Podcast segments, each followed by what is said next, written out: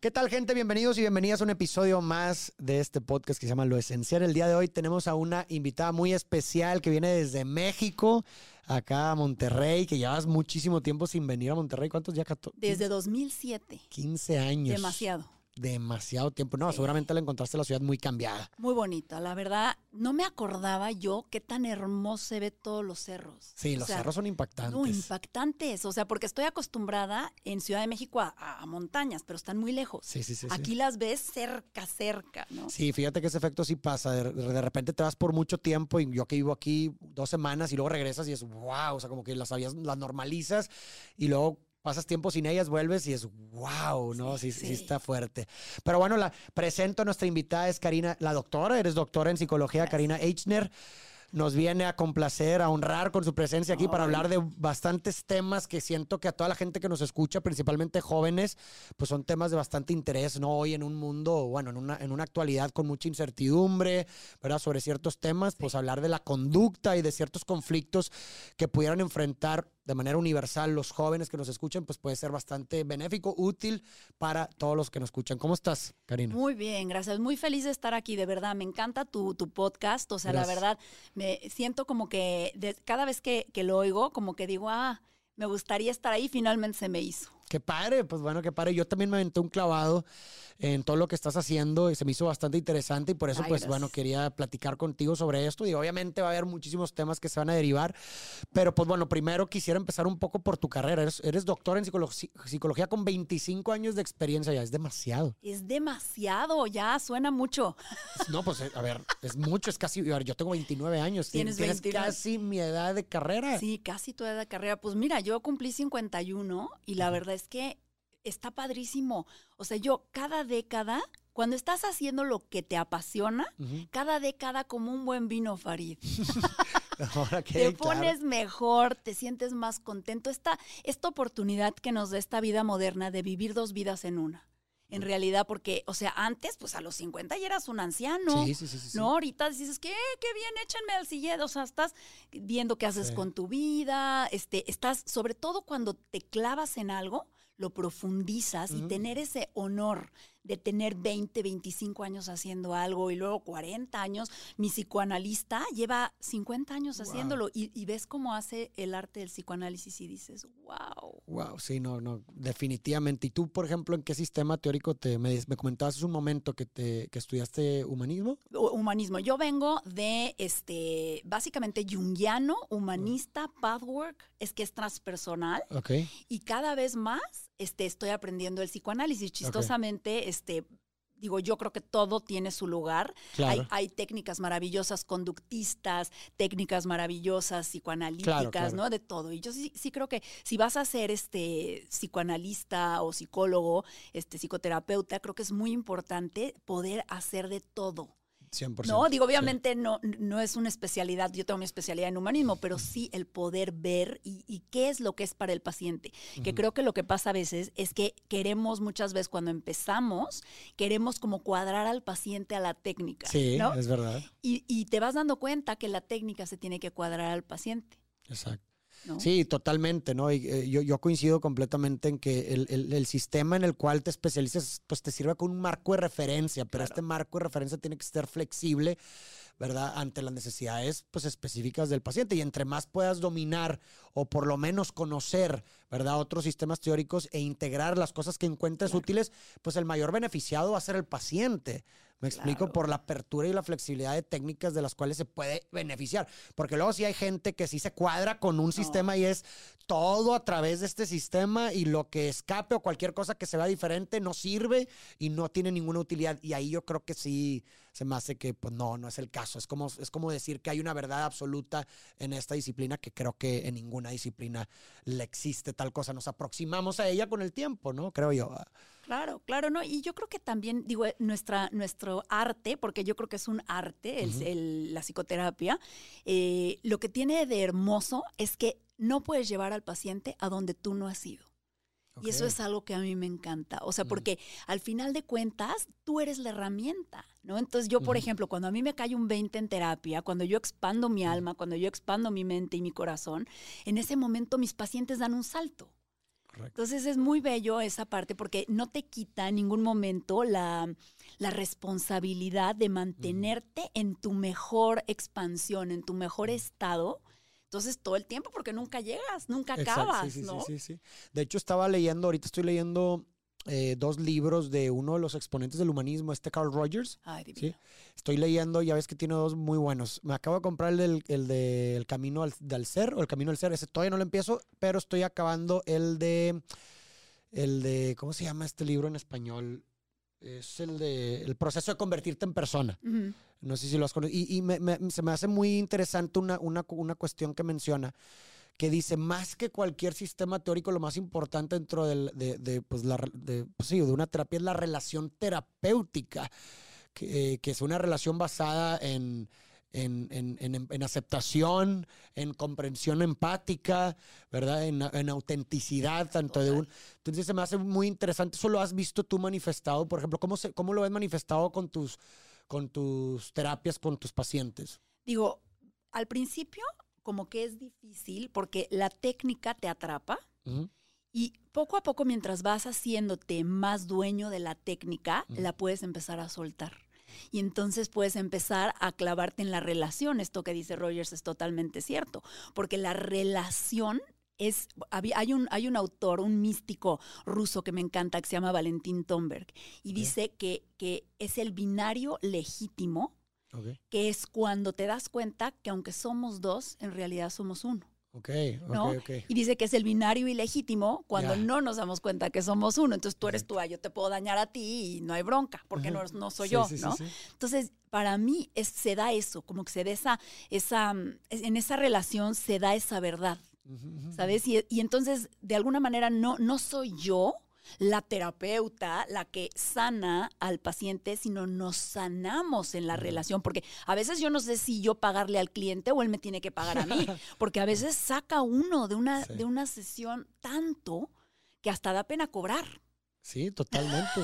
No, y es, me encanta lo que estás diciendo porque justo, o sea, creo que en cualquier interacción que tú tienes con otra persona no es uno y el otro, sino que se convierte como una especie de sistema en donde lo que tú haces influye en el otro y lo que la otra persona hace influye en ti. Entonces es como un sistema en donde ambos nos entrelazamos y nos afectuamos, afectamos mutuamente. Y, creo que eso es un grave problema a veces, ¿no? En nuestra forma de conducirnos con los otros, que se nos olvida y a veces actuamos como si lo que hacemos o decimos realmente no va a tener una, una influencia en el otro, tanto para bien como para mal. Claro. Claro, claro. Eso, me encantó eso del, ¿cómo dices que se llama? No, no. El binario legítimo. El, binario ilegítimo. Y legítimo es cuando no te das cuenta que somos uno. Y el legítimo es cuando. estás eh, eh, entendido, ¿no? Y cuando estaba, me eché un clavado, te digo, por tu contenido y me llamó mucho la atención que, por lo que entendí, igual ahorita me corriges, el canal que tiene se llama Fear Karma. Y, lo que entendí es que es una metodología que tú desarrollaste. ¿No? Eh, que se basa en esta teoría que mencionas del vehículo. Yo empecé a hablar del coche. Decía, mira, es que tú estás manejando tu coche, ¿ok? Traes en la guantera un lugar, ¿sí? Para un diablito, pero se te escapó y está de GPS y la que va manejando es una niña chiquita que no ve el parabrisas y que no llega a los pedales, ¿no? Entonces, imagínate el GPS, que también eres tú el diablito diciéndole hacia dónde va la niña, pues embarra con todo, atropella gente, ¿no? Entonces dije, bueno, ¿cómo le hacemos para que la adulta que viene en el asiento de atrás súper jetona, ¿verdad?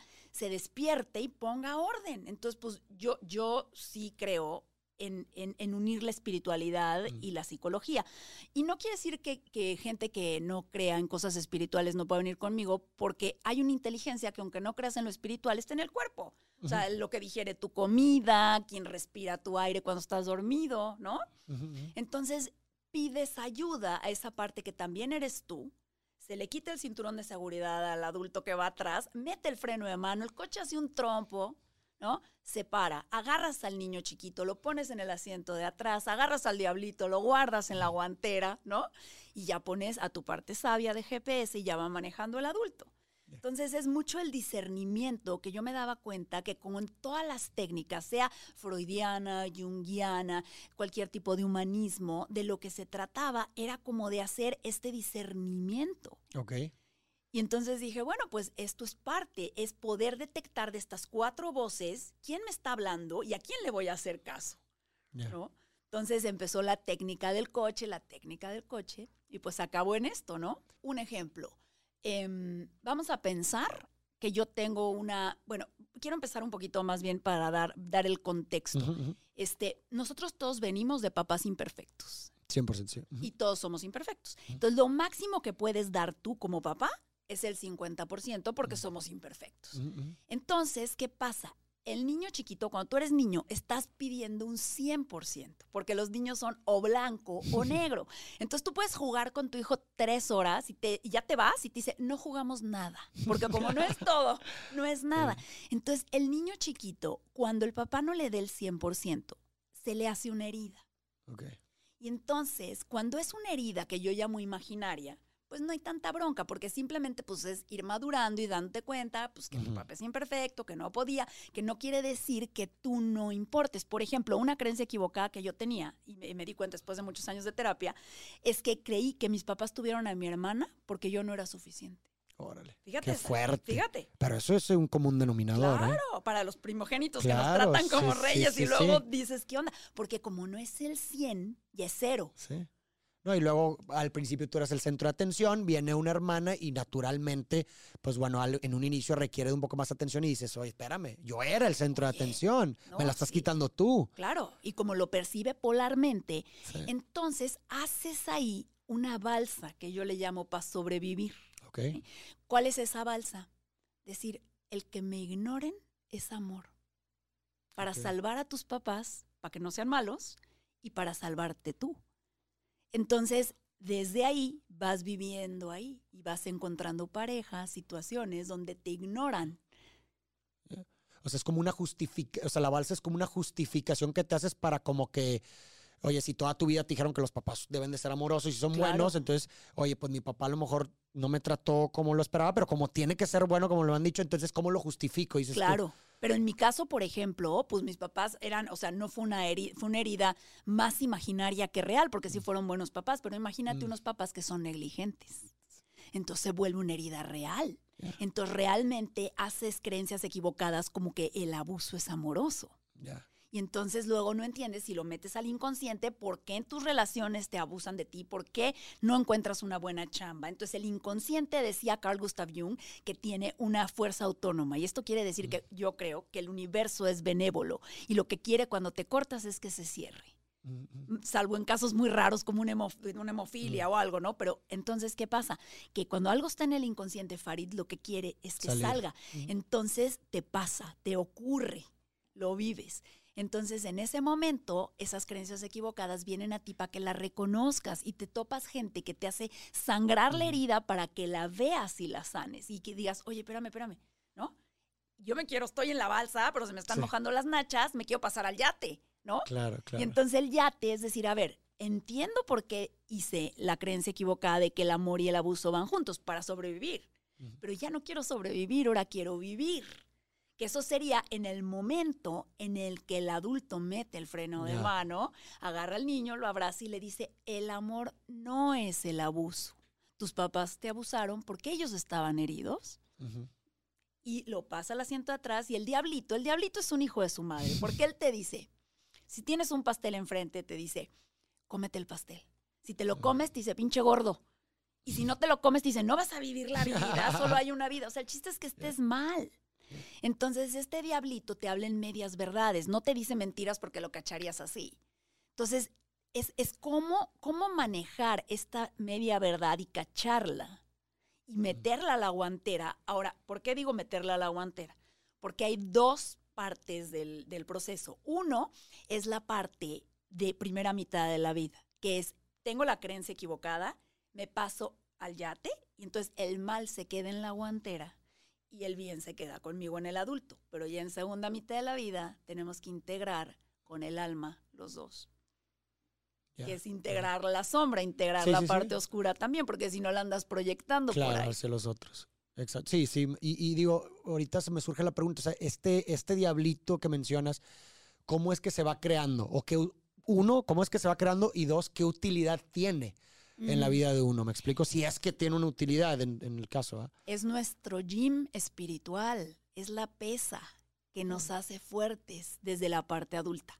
Entonces yo cada vez que se me aparece mi diablito, lo veo y hago el ejercicio y no se me aparece así nada más, se me aparece donde todavía hay creencias equivocadas. Porque cuando la creencia ya está correcta, entonces en realidad el mal trabaja para el bien. Yo cuando me cayó ese 20 dije, ok, sí es cierto. ¿Por qué? Porque si se te aparece es porque todavía está ahí y todavía necesitas ese workout. Ya, ya, ya, ok, ok. Entonces yo creo que el mal nada más es de acomodarlo. Porque si lo pones en la guantera, tú tienes la parte buena, vamos a decir, la parte positiva es el adulto y tu parte sabia, mm. la parte negativa está en la guantera y entonces hace chispa. Ok. Y tienes energía. Entonces, a ver, a ver si, te voy a decir lo que yo entendí, a ver si me, si me corriges, si no. O sea, este diablito es como, son como, representa como todas esas situaciones en la vida que no están del todo resueltas o bien que la interpretación de dichos sucesos no es tan adecuada o más bien no te está siendo útil. ¿No? Pudiera. No sé si estoy en no, No, sí, sí, sí, totalmente. Eso por un lado. Luego, mucho de los deber seres también el, el super yo, en cierta medida, tiene partes que sí son del adulto, pero partes que exagerado, cuando es muy punitivo, se vuelve del diablito. ¿no? Ya, ah, ok, ok. Sí, pues claro, totalmente. hay una parte super yoica punitiva fuerte, ¿no? Y también eh, otra de las cosas que pasa con el diablito es que en esta realidad física tenemos que entender cómo navegar la dualidad. Entonces es parte de, o sea, existe porque es parte de la lección de estar aquí, ¿no? Entonces digo, decía, decía un maestro espiritual mío que éramos, éramos seres unitarios teniendo una experiencia dual. ¿No? Entonces a mí me encanta eso, porque en realidad a veces yo me siento como que no soy de aquí, como que hay partes espirituales que como que no se hallan, pero esa tensión es la que nos hace desarrollarnos porque te topas, ¿no? Con, eh, hay una canción de, Johnny Clegg y Sabuca, no sé si conoces, es un cuate ochentero este, de música así medio pop africana. Ok. Y dice, tienes que nadar con el cocodrilo en el mar. Eh, perdón, en el río, con el eh, tiburón en el mar y con el político chueco ahí dice, necesitas hacerlo. O sea, este es el mundo en el que estamos. Correcto. Y tiene una lección correcta si estás en el adulto. Si estás en el niño, es como si agarraras una pesa y te desgarrara. ¿Sabes? Como cuando vas al gym y no sabes qué estás haciendo y te friegas. Sí, sí, sí, sí, sí. Entonces, siempre decía que, eh, otro maestro decía que el mismo fuego donde se queman los, las almas en el infierno es donde se regocijan las almas en el cielo, es la misma pero ¿dónde la acomodas? ¿Desde dónde? Desde, desde exacto. Como la homeopatía. Si tú te tomas arsénico en homeopatía, te cura. Si tú te tomas arsénico este, sin diluir, te mueres. Ya, órale. Entonces, en realidad, ¿es, ¿es veneno o medicina? ¿Cómo lo vas a usar? Ok, órale, órale. Interesante. Y eso que mencionabas ahorita hace un momento de la sombra, eh, o sea, a mí en lo personal creo que es muy importante. O sea, coincido en que o sea, si tú no eres capaz de reconocer como este lado, o más bien el potencial lado oscuro que que, que creo yo que todos tenemos, o sea, no, no somos seres perfectos, somos seres socializados en tanto que haz de cuenta que nos han moldeado de cierta forma para poder vivir en sociedad, pero eso no quiere decir que no haya ciertos rasgos que hemos reprimido precisamente para poder vivir en comunidad o, ser aceptados por los demás. No obstante, estos rasgos reprimidos pues no se desvanecen, sino que en las condiciones o en la configuración de variables pertinentes pueden surgir el detalle que yo veo es que mientras no se reconoce ese lado, entonces no tienes un control de él. Si no reconoces que potencialmente en ciertas circunstancias tú puedes ser un hijo de la fregada. Entonces cuando realmente sucede no te vas a poder contener.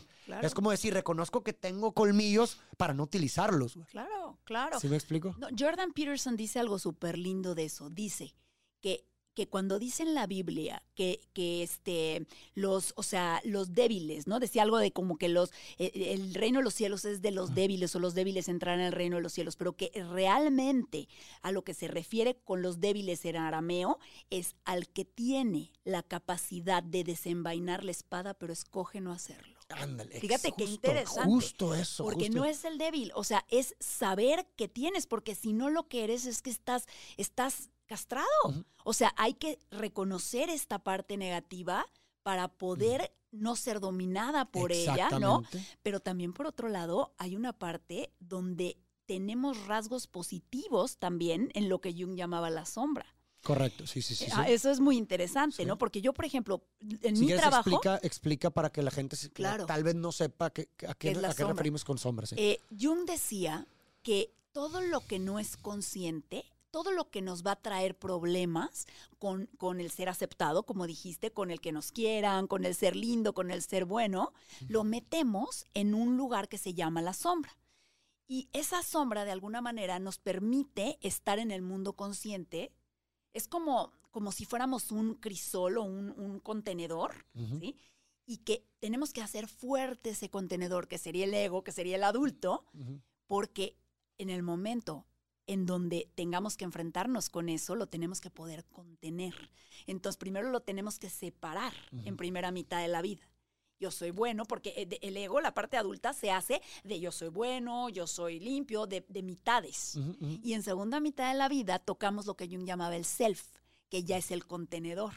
Ya con las dos partes integradas, el proceso de individuación, ¿o cómo se llama? Exactamente. Y en el proceso de individuación, en el de, el primero le dicen muchos individualización y el ah, otro es individuación. Son distintos. Sí, son distintos. Primera mitad de la vida es hacer fuerte, yo soy bueno, mitades.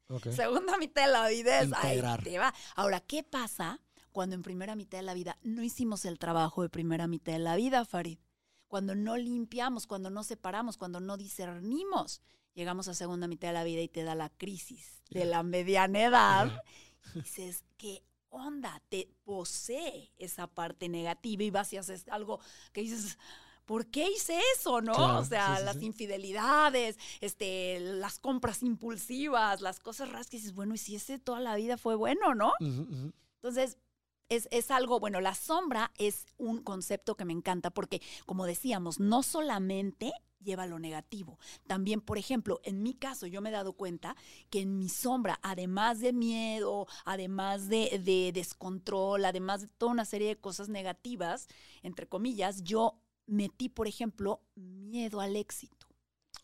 El éxito. Yo he tenido que trabajar cosas de sombra porque me he dado cuenta, por ejemplo, que, que, desde ahí te da miedo no saber qué hacer con el éxito, mal usarlo, que te tengan envidia, o sea, toda una serie de creencias equivocadas. Entonces, dices, ¿cómo puede ser que el éxito esté en la sombra? Y cómo, por ejemplo, en ese caso, ¿cómo crees que pudo haberse puesto en la sombra ese miedo? ¿De dónde crees que pudo haber venido en tu caso, no? No, bueno, a lo mejor en algún momento, la verdad no lo tengo claro mm. exactamente de dónde vino y, que muchas veces, digo, esa es como una, como una este, creencia equivocada de que tenemos que saber de dónde viene. No, yo me imagino que en algún momento me dio miedo, a lo mejor alguien que mal usó el, éxito, ¿no? O sea, que se le subió, o no sé. un momento tú asociaste negativamente el éxito. Exactamente. Entonces yo realmente he ido como, como limpiando esa parte y dándome cuenta también que el éxito lleva responsabilidades, no por nada. No, no por nada este, está en la sombra. O sea, hay cosas donde dices, ay, ¿sabes qué? Yo mejor no. sí, sí, sí, sí. Y eso es lo que decía. Nadie puede ser Farid Diek más que Farid Diek. Y nadie puede ser Karine Echner más que Karine Echner. Entonces es una invitación y tenemos al diablito o a la sombra diciéndonos, no puedes, güey. No puedes. Y si lo haces, vas a pagar un precio. Ya. Es como una forma de autosaboteo también, ¿no? Es, es tremendo. O sea, yo de veras experimentando los diablitos de mis pacientes, todas las, los autosabotajes y los míos, digo, de verdad para irte a un mundo de autoconocimiento necesitas tener muchas agallas. Sí, claro. Porque es muy fuerte. Sí, enfrentarte con esas situaciones que por algo están reprimidas, pues no es bonito ni, y, a veces, ¿sabes que Siento que, que, muchas de las metanarrativas de las películas o de las historias, precisamente si te fijas, como que pudieran tratarse de eso, ¿no? Como el dragón en la cueva, ¿sabes? Harry Potter y todo este tipo, que son las mismas historias, nomás cambian los personajes y los formatos, pero pudieran ser como esta idea de enfrentar aquello que está guardado, ¿no? Como si es un mensaje que nos están tratando de dar. Hay que, o sea, el obstáculo es el camino a veces, ¿no? Eso, eso, eso me encantó. El obstáculo es el camino 100%. Y por otro lado, la, la situación más interesante es que esto que estás diciendo, ¿por qué se repiten? Y ese es Jung, son temas arquetípicos. Son temas de, del héroe, ¿no? En el héroe es como Luke Skywalker, ¿no? O sea, entra Luke, este, tiene a su hermana, que es su ánima, que es su parte femenina, ¿no? Al padre, al padre caído, que va y lo rescata. O sea, es toda una temática que desde Perseo hacia Luke Skywalker es exactamente lo mismo, ¿no? Y ahorita Harry Potter. Claro, repítelo como estos patrones. ¿cómo, ¿Cómo definirías tú un arquetipo? ¿Como patrones de conducta, patrones psicológicos? ¿Cómo, cómo lo definirías? Troqueles ancestrales es como patrones de conducta ancestrales que están en el inconsciente y como más se entiende, es como un hoyo negro, haz de cuenta, que atrae hacia sí mismo materia, como el hoyo negro, pero lo que jala son experiencias que le llamaba Jung que las constelas. Entonces, cuando tú estás viviendo, por ejemplo, el, el, arquetipo del héroe, te empiezas a topar con situaciones heroicas, empiezas a hacer, o por ejemplo, el de la madre, el de la madre oscura, o sea, depende. Entonces, hay arquetipos, por ejemplo, Marilyn Monroe tocó el arquetipo de Venus, vamos a decir, de, la, de la diosa Venus, en un momento donde la cultura la acabó matando, porque el contenido arquetípico es fuertísimo. Es, o sea, el, el guataje es enorme. Entonces, vamos a decir, ahorita ya no es tanto. Ahorita puede haber una Madonna y no hay bronca, me explico, pero cuando había tanta represión, o por ejemplo, estaba viendo el otro día la película de Elvis, ¿por qué se volvían locas las chavas? Pues porque la sexualidad estaba más reprimida que nada. Entonces, pues tocas aquí la sensualidad y pues la gente explota igual, ¿no? Yo sí creo que Marilyn Monroe fue eh, la energía del arquetipo la que la mató. ¿Y qué distingue ese arquetipo, por ejemplo, el de Marilyn Monroe?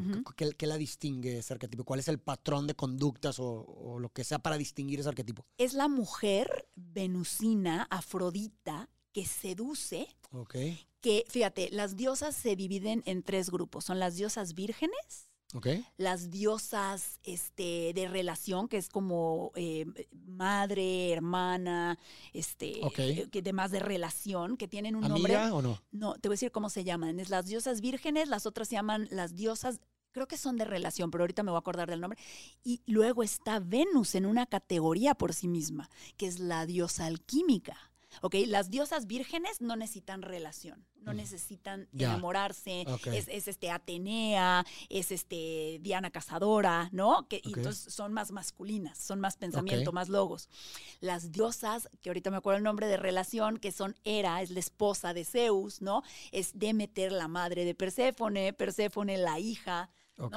Estas diosas son las diosas violadas, fíjate. Ya me Órale. Las violan los hombres. O sea, se las friegan a todas. Hades se roba a Perséfone, se friega de una vez a Demeter, Zeus le pone el cuerno a Hera infinidad de veces. Entonces, es la, lo que aprenden es a través de la relación cómo no dejarse toxificar por la violencia. Ok. Ok, eso es muy interesante. Las, las este, vírgenes, cómo relacionarse sin perder su individualidad. Y esta eh, Atenea, perdón, eh, Afrodita, que es Venus, que es la de, la de Marilyn, es la diosa que tiene, por un lado, la relación y relación erótica, por otro lado, la, libertad de no tener que estar en relación. Ya. ¿Sí? Entonces es una diosa que amenaza, es alquímica, es la fuerza de la kundalini, de, la, de las brujas que quemaban, ya, porque la mujer cuando está, cuando está libre en ese sentido es un ser fenomenal, con un poder impresionante, pero amenaza. Ya, sí, es, es como eh, disruptivona, incendiaria a veces. Incendiar, pues una Madonna, por ejemplo, se la vive incendiando. y digo, a mí me encantaba porque yo en ese entonces tenía 14 años. Yo decía, ¿qué es eso? Ahorita ya, pues, eso ya no nos daría shock. Pero en los ochentas, cuando esta chava salía en brasier y salía con el crucifijo y el brasier, o sea, era como esta parte hereje, ¿no? Sí, sí, sí. Sí, y entonces voy a volver a decirte en mis palabras lo que entendí y me corriges para también ponerlo en palabras a lo mejor para que la gente lo entienda. Lo que entendí es, imagínate, llega una persona contigo, en, imagínate, pues después de un análisis o lo que sea, encuentras a lo mejor un patrón de pensamiento y de conducta, el cual se adapta a cierto arquetipo, no sé, del héroe, lo que sea, con base en las experiencias que cuenta, la forma en la que se desarrollan dichas experiencias, cómo se comporta, y entra en un cierto arquetipo y me imagino que dicho arquetipo tiene como también su forma de afrontar las situaciones, ¿no? Claro. No, lo dijiste precioso. Así, lo lo, así lo entendí bien. lo hubiera escrito. Es que yo soy muy, muy así, o sea, yo soy mucho de bajar como que las cosas para volverlas más entendibles y que la gente vea, por, por lo mismo que mencionabas en un inicio, que a veces la gente cree una cierta cosa y luego escucha algo que suena diferente y es de que, pero espérate, espérate, está tratando de decir, Claro. es traducible, ¿sí? Es como un idioma que dice, el- que puede decir exactamente lo mismo que otro idioma, nomás en palabras diferentes, no sé si me explico, ¿no? No, y lo que tú estás diciendo, un poquito, regresando a lo que decías de que mucha gente no quiere abrirse a cosas nuevas. Mira, yo me di cuenta que para abrirme a cosas nuevas se requiere de mucha seguridad. Necesitas Sí. estar seguro para poder estar inseguro, paradójicamente. Entonces, Sí. cuando tú oyes algo nuevo que puede quizás desvalidar lo que crees, ¿no? Es un lugar muy vulnerable, ¿no? Claro, Entonces, la rigidez es cuando estamos, yo diría, en la niña chiquita, sí, que se va al 100 o es 100% O bueno o cero. Y cuando estás en el adulto te das cuenta que es 50. Hay grises. Hay- es, es- exacto. Yo siempre digo, son tonos de grises. Y aparte todo es alternante y todo es impermanente. Sí, sí, sí. Entonces, hay días donde estás. La cultura valora estar arriba, prendido, este, ¿cómo se llama? Café, este, prendón, vamos arriba, vamos a hacer ejercicio. O sea, es dopamina, toda la parte de estar prendido. ¿Qué pasa con la parte de estar apagado? En nuestra cultura no tenemos Sí, eso. no, no. De no hacer nada, por ejemplo, de, de del ocio, ¿verdad? Del O sea, ocio Es o del- visto malo. O de la depre. El- ajá, O sea, sí. ¿cómo te dicen Incluso cuando...? las emociones asociadas con situaciones no placenteras son vistas como Claro. no apropiadas, que pues realmente no tienen que ser así, porque gracias a esas puedes experimentar las otras, o sea, se necesitan mutuamente. Eh, volvemos a la dualidad de lo que decía de Fear Karma. Si tú no dejas que venga el bajón, no puedes estar arriba. Entonces yo hay días que me levanto y estoy pues, más tristona y digo, aquí estoy. Entonces, para mí, en Fear Karma lo que decimos es, no te agarres cuando estás en lo que te agrada, que es arriba.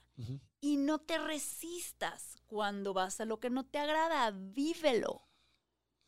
Déjalo pasar. Y eso es como el río. Si tú dejas pasar lo que viene, siempre vas a tener el agua súper limpia. Pero ¿qué pasa? Cuando no quieres experimentar algo, pones una piedra y haces un dique y de pronto ya tienes un pantano que huele a madres, ¿no?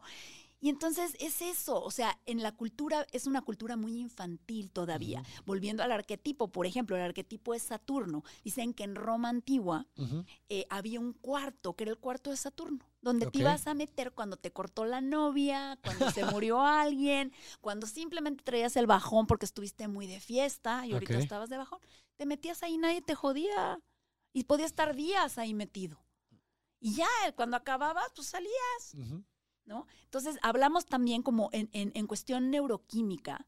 ¿sí? Cuando nosotros queremos pura dopamina, queremos puro sistema simpático de prendón, y no le damos chance a ese recurso que es renovable pero finito, que es la dopamina, de bajar Correcto. y renovarse, entonces nos agotamos, entonces hay agotamientos dopaminérgicos que luego se presentan en una depresión, Claro. porque le has jalado tanto para allá, Sí, bro. sí. Que tiene que haber una. Sí, en la subida. Por eso las drogas te generan un. Pues un- una bajada bastante fuerte después de una intensidad Claro. alta, ¿no? Claro, porque además cuando vamos a unirlo con lo otro, cuando en tus creencias equivocadas, en tu balsa, tú dices, no voy a tocar lo negativo, lo triste, porque si lo toco ahí me quedo, me muero. Y te dice el diablito, sí, cabrón, te vas a morir. Y tú le crees, entonces te mantienes allá. Entonces es eso, ¿no? Esa, esa parte donde digo, ah, diablito. Entonces yo lo, que- lo que hago con pacientes es que les digo, ese es tu diablito. Ese que te está diciendo que te vas a morir, no te vas a morir. Llora, te estás muriendo de tristeza. Siéntelo. Claro. Sí, sí, sí. Uh, sueltan. Y entonces quitamos las piedras y empieza el río. Claro. Vuelve a fluir. Ay, eso me puso la piel chinita. Vuelve, Vuelve a, a fluir. vuelve a fluir. Y esa es, esa es la belleza de nuestra chamba. Somos muy afortunados porque somos realmente eh, sanadores del alma. Sí que es alma. Sí, sí que es alma, es correcto. Y el alma es un, es un rollo fluido. Para arriba y para abajo. Sí, todo el tiempo. En grises. Y, si estás en el adulto, te quedas en medio. También es eso. El, niño quiere estar hasta arriba, prendidísimo. acaba la fiesta, vamos al after. ¿No? Pero el adulto es más mesurado. No sé, me la pasé increíble, ya me voy a dormir. Oye, a mi edad, que ya no aguanto nada. Sí, sí, sí, sí, más, más, sí, más mesurado tal vez, más, sí, pues más maduro en, sus, en las decisiones que toma. Y pagas el precio, porque también es, Fear Karma habla de pagar precios. Ok. Ahora, mi libro se llama, que por cierto ahí te traje uno ahorita. Te Gracias. ¿Cómo no temer al karma? How not to fear karma. Ah, de ahí viene el nombre, Fear Karma. Y Fear Karma es vete con cautela. Ok. Este es el, el que traigo aquí. Este es el, el símbolo de Fear Karma. Ahorita te, ahorita este, voy a sacarte el librito para que lo veamos más así. Y resulta ser que es una polilla y las polillas van de la oscuridad a la luz. Ok, sí, sí, sí. Y está en forma de corazón porque es una, un, animal, cuando ves una polilla, como que da medio horror. sí, sí, sí, sí. Y está en forma de corazón, es que no te dé horror la parte oscura. Es parte. Eso sí, estate consciente de las consecuencias de tus acciones y trabaja en tu interior y ve de la oscuridad a la luz. ¿En qué oscuridad estás hoy y a qué luz vas? Claro. Y así estamos, estamos rescatando, ¿no? Oscuridades y las estamos liberando. Estamos quitando las piedritas del dique que hicimos. claro. Así estamos todos. y el karma, o sea, el, karma en este, por ejemplo, en este nombre, ¿cómo lo conceptualizas? O sea, a, qué te refieres con karma en, en, que es el título del, de, pues, bueno, de tu proyecto? Bueno, yo vengo chistosamente, yo no sabía qué estudiar. A los 22 años me topé un libro de yoga. Y era de un libro, ni siquiera era de yoga, era de sexualidad sagrada, de tantra. Yo la, lo agarré, me lo dio una amiga y empecé a ver una rutina de yoga, de hatha yoga, y lo empecé a hacer. Lo, estaba haciendo pésimo, pero pues me empecé a poner fuerte. Entonces una amiga me dice, oye, ¿por qué te ves bien? ¿Qué estás haciendo? ¿No? ¿Te ves bien, mamá? ¿Qué onda? No, pues este, estoy haciendo yoga, dame clases. Dije, ah, pues te enseño lo que yo estoy haciendo. Cuando menos mi cuenta tenía 11 personas en el yoga. Esto es 1994. Wow. 94, 95. Y dije yo, ¿qué onda? Pues más me vale aprender. Entonces me metí a estudiar yoga en una de estas, en el sótano de casa de mis papás en Ciudad de México, con 15 alumnos, y una chava se me suelta a llorar. Porque pues lo que haces en el yoga es que mueves el pantano, pues metes energía, estas poses. Entonces se me soltó a llorar. Dije, no tengo la más remota idea. Lo único responsable aquí es, es meterme a estudiar psicología. Mi mamá es psicóloga, mi mamá desde los 18 me dijo, tú eres psicóloga. Claro que le dije, no, yo no soy psicóloga, ¿no? Entonces me metí a estudiar. Y, y, entonces el karma para mí, todo lo que tiene que ver con lo sánscrito, con lo hindú, tiene un lugar muy, muy eh, querido en mi corazón. Y me encanta el concepto porque es como actúas, es la, es la tercera ley de Newton, o sea, es Toda la acción tiene una reacción. Es la tercera, ¿verdad? Correcto. Toda acción tiene una reacción. Entonces, el ser conscientes es saber si lo que haces estás dispuesto, a pagar el precio. Asumir las consecuencias. Asumir las consecuencias. A mí no, yo no creo eso del karma, karma o de desearte mal karma. No, no, no. O sea, yo más bien es ser consciente de lo que haces y también dejar de ser víctima. Porque si ahorita está de la fregada algo en mi vida, en vez de decir, Farid, es tu culpa porque tú, es, ¿qué hice yo para generar esto? Asumir responsabilidad. Claro, y aunque el 99% haya sido tu culpa, yo haría bien en ver mi 1%, porque es lo único que me sirve. Totalmente. Entonces, esa parte como de asumir. Y también hay otro concepto interesante hindú que son los, los samskaras. ¿Has oído de eso? No, pero... Eh, pues, Imagínate una, una mm, eh, ¿cómo se llama? Ah, ¿Mandala? No, no, no, fíjate, esto es, lo que te pasa a los 50, ¿ves? te van las... una pecera. Una pecera que abajo tiene eh, arena. Imagínate que tú estás con, un, con una pluma, con algo, dándole vueltas hacia un lado por 20 años. Pues se hace un vórtice, ¿no? Sí, sí, sí, sí, sí. Pues entonces eso es lo que nos pasa. Si yo estoy una y otra vez tirándole mala onda a la gente porque mi papá me tiró mala onda a mí, se crea una inercia hacia ahí. Y eso es a lo que yo le llamo la sopa de la abuelita. Ok. La sopa de la abuelita es algo que te comías en casa de tu abuelito, de tu tía, que te sabía a casa, ¿ok? De niño, pero ahorita vas, te lo comes y toda la tarde te estás pedorreando. o sea, te cae fatal al estómago, ¿sabes? Sí, sí, sí. Entonces dices, híjole, me sabe rico, pero ya no quiero. Me sabe rico porque lo conozco, porque sabe a casa y esos son los samskaras. ¿Sabes? Entonces son cosas que las tenemos ligadas, el abuso con el amor, ¿sabes? Eh, cosas condicionadas. Exacto. Cosas que se quedaron condicionadas en una edad muy temprana. Exacto. Y entonces, ¿qué pasa? Que cuando yo decido que ya no me trago la sopa de la abuelita, primero hay un duelo. Claro, pues se pierde la idea o a lo mejor se enfrenta con la realidad de la situación, que ahora resulta que las resignificaste como algo malo, Exacto. etcétera. Ajá. Entonces, primero, toda neurosis que uno suelta, uno dice, ay, qué padre, solté la neurosis. Te vas a poner triste porque la vas a extrañar, es con lo que has vivido, ha sido tu muleta, tu balsa. Entonces también hay que darle su lugar. Entonces no está mal. Gracias a eso sobreviviste. Entonces mucha gente cuando le digo eso, ay, se relaja. Entonces dice, entonces no estoy tan mal. No, güey, eres súper inteligente porque sobreviviste, cabrón. Sí, claro. Sobreviviste, estás aquí. Sí, claro. Y si tú lo hiciste, tú lo puedes deshacer. ¿Cómo ves? Entonces yo creo que ese es como mucho el punto de, fear karma. Y también en alguna medida eh, como que esta parte de decir, pobres de todos los que no entendemos que estamos generando una realidad y nos quedamos como víctimas. en realidad es, a mí se me hace el, lugar más, más impotente, ¿me explico? Pues es que lo es. Es terrible. O sea, si el 100% de, de, si tú le atribuyes el 100% de la responsabilidad de tu realidad a cosas externas, entonces eso quiere decir que no tienes ninguna injerencia. Ni aunque sea el 1%. Y aunque sea el 1%, por lo menos te da un poco de esperanza de que hay algo que puedes hacer. Pero si no lo reconoces, pues no. O si no estás dispuesto a pagar el precio de reconocerlo. Porque de pronto en la, en la práctica te, te topas con situaciones muy fuertes. O sea, cuando te topas con temas, por ejemplo, como el abuso sexual o como, o como este, la violencia física, ¿sabes? O hay muchísimas cosas que te topas y, el pathwork habla de tres niveles de negatividad.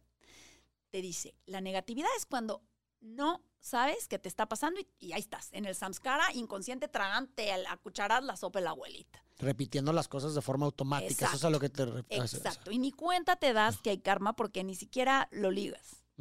La segunda le llaman el ser inferior, es cuando ya te das cuenta. Y dices, ah, caray, es cuando llegas a terapia y dices, help, ayúdame porque no estoy pudiendo, ¿no? Porque nadie podemos solos. 100%. Entonces, esa es la segunda, se llama ser inferior. Y la tercera se llama intencionalidad negativa, que es cuando sabes lo que estás haciendo y lo sigues haciendo.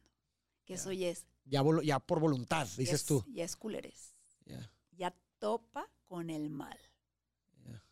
Entonces ahí ya está muy fuerte, porque si hay gente y en momentos uno mismo puede reconocer esos momentos donde ya sabías, pero sigues. Sí, sí, sí, sí, sí. ¿No? Siendo honestos, yo creo que todos. Sí, claro, claro, total. El precio cuando estás en la inconsciencia, Farid, es caro, pero no es carísimo. Cuando estás en la conciencia es enorme. Empiezas a pagar unos precios muy altísimos, sí, claro. Ya no estás en ignorancia, estás completamente consciente de lo que estás haciendo. Entonces sí está fuerte. Y hasta pudiera ser algo patológico, ¿no? Es no, ya, ya es. Pero fíjate que es el, problema del mal en la psicología y en la psiquiatría, a veces creo que está en pañales. Eh, hay un autor que me encanta que se llama M. Scott Peck. ¿Beck o Peck? Peck, P-E-C-K. Ah, que escribió un libro muy famoso sesentero que se llama The Road Less Traveled, el camino menos transitado. Pero ese no es el que más me interesa. Escribió uno que se llama La gente de la mentira, People of the Lie. Y él trató, él era psiquiatra y trató de acuñar un nuevo, una nueva psicopatología en el ramo del narcisismo, el narcisismo maligno. Y nunca lo metieron. Pero él decía, es que el mal es una enfermedad. Impresionante. Y lo que decía es que tenía eh, varias características. Tenía, uno, que no podían, como estaban tanto en el niño chiquito y se veían cero o cien, no podían ver ni un ápice de imperfección en sí mismo. Ok. Ese es el Ellos eran perfectos, sí, claro. Exacto. Y buscaban un chivo expiatorio para echar ese mal. Las sombras se las echaban ellos.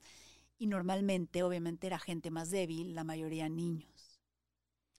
Esa es la segunda parte. Y la tercera parte es que se disfrazaban de perfectos. Era gente perfectamente normal. Dice, no es un loco que lo ves haciendo cosas. es gente perfectamente normal que te la topas muchas veces en tu vida. Sí, que tienen precisamente pues esta imagen distinta a lo que realmente son, que es una imagen de simpatía a veces incluso, ¿no? Y te caen bien y, y de repente ya cuando está sumergido, pues salta, se quita esa máscara, ¿verdad? Y, y termina sacando ese lado. Y, pero se me hace interesante, o sea, y cuando habla, por ejemplo, esta persona de, de, que el mal es una enfermedad, ¿a qué se refiere con el mal? O sea, ¿cómo conceptualiza como mal? La intencionalidad negativa.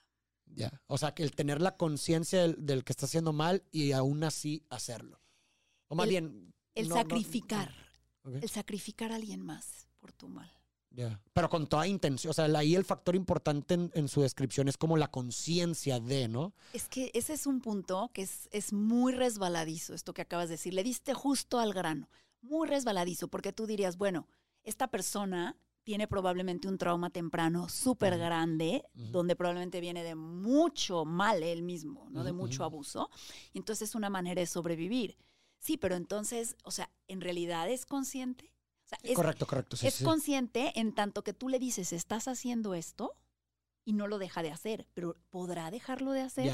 O sea, es que a mí me entra mucho eso, o sea, porque digo yo, bueno, a esta gente en vez de, en vez de eh, rechazo le tenemos que tener compasión.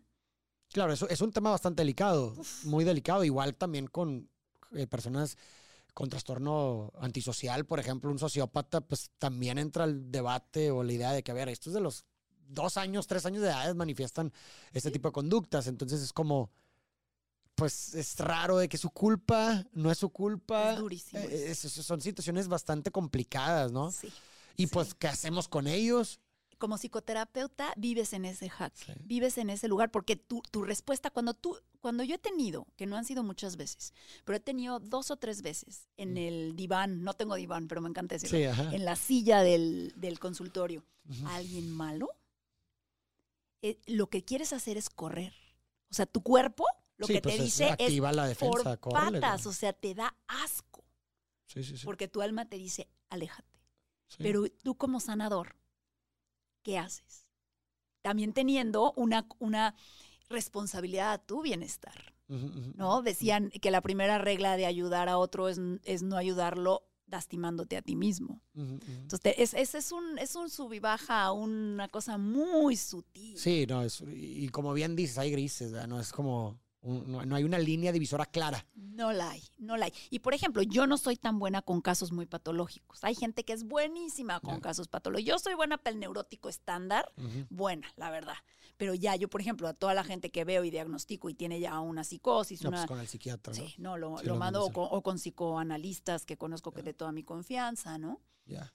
Sí. sí, no, porque sí se vuelve... Y tienes, por ejemplo, puedes recapitular algún alguna historia, algún caso como que te haya marcado en tu trabajo terapéutico y cómo se desenvolvió? Digo, si se puede compartir algo. Sí, ¿quieres un caso neurótico o un caso más así? No, pues bueno, los que quieras, ¿verdad? O sea, que te hayan marcado, ¿verdad? Que estaría interesante escuchar y que la gente conozca alguna historia, ¿no? Es, es muy, o sea, la verdad ahorita que me, dijiste eso, me puse así como a viajar, a pensar cuál sería, pero la realidad es que es un trabajo tan bello en el sentido de que, de que ves a veces dar a luz a partes no eh, maravillosas, ¿no? De, de uno mismo y, de, y del otro. Por ejemplo, me ha tocado, una de las de los casos más impresionantes que me ha pasado es de una mujer en una relación tóxica.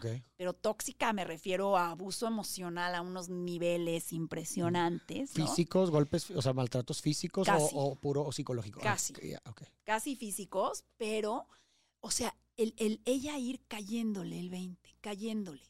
¿No? Y de pronto, de un momento a otro, es una masa crítica que comienza, que comienza a salir, ¿no? Y empieza a saber cómo entra con la niña y con el diablito y empieza a poder tener la fuerza de guardar al diablito, de poner a la niña en el asiento de atrás, ¿no? Y al principio odiaba a la niña, esta es que ¿por qué tengo a la niña? La quiero matar. Le decía yo, espérate, no es culpa de la niña, es culpa de la adulta que no la ha puesto en el asiento de atrás, a la que hay que fortalecer es a la adulta. Un niño nunca es culpable ni el propio. Claro. ¿No? Entonces me, preguntan siempre, ¿por qué está la niña o el niño? que si es un mal, mal chiste del universo. Y yo lo que digo es, mira, a ver, tú cuando tienes a tu niño o a tu niña en el asiento de atrás, ¿sí? Y están sanotes, van echando desmadre, viendo cosas, riéndose, sacando los mocos y haciendo asquerosidades. Esa es nuestra parte lúdica, cuando está bien. Es una parte hermosa, una parte lúdica, una parte eh, que se asombra, que te da vida, pero cuando va manejando el niño chiquito, es como cuando ves a los niños pidiendo limosna en la calle. Están apagados, si les ves sus ojitos, están apagados, porque, eh, porque un, adulto irresponsable no está ahí de para rayos, ¿no? Entonces lo mismo nos pasa a nosotros. Yo veo, me llegan a terapia niños súper rebasados con la realidad, porque no tendrían que estar manejando. Sí, claro. Entonces, ¿qué hacemos? Buscamos una niñera. Entonces, le llamas amor, pero buscas una vieja que te agarre a tu niño y tú le agarras a su niña y eso es el amor. ¿No? Sí, sí, Entonces dices, espérate, no, aquí no somos babysitters, aquí no somos nanas, que cada quien se tiene que hacer cargo de su niño y de su niña, ¿no? Entonces, bueno, el ver a alguien surgir de, como, como el fénix de la flama, ¿no? Porque es un acto alquímico, Farid. Esto, o sea, digo yo a lo mejor porque tengo corte psicoespiritual, pero esto es un proceso alquímico. Hay una máxima alquímica que es solve coagula, que es, dice, disolver lo denso y coagular lo espiritual. Entonces vas disolviendo lo denso y de ahí jalas y haces físico lo, lo, lo que sí vale, ¿no? Y yo creo que ese es el futuro. O sea, yo, para mí, ese es el futuro del ser humano. Es el, yo digo que es el, el Homo sensus en vez del Homo sapiens, ¿no?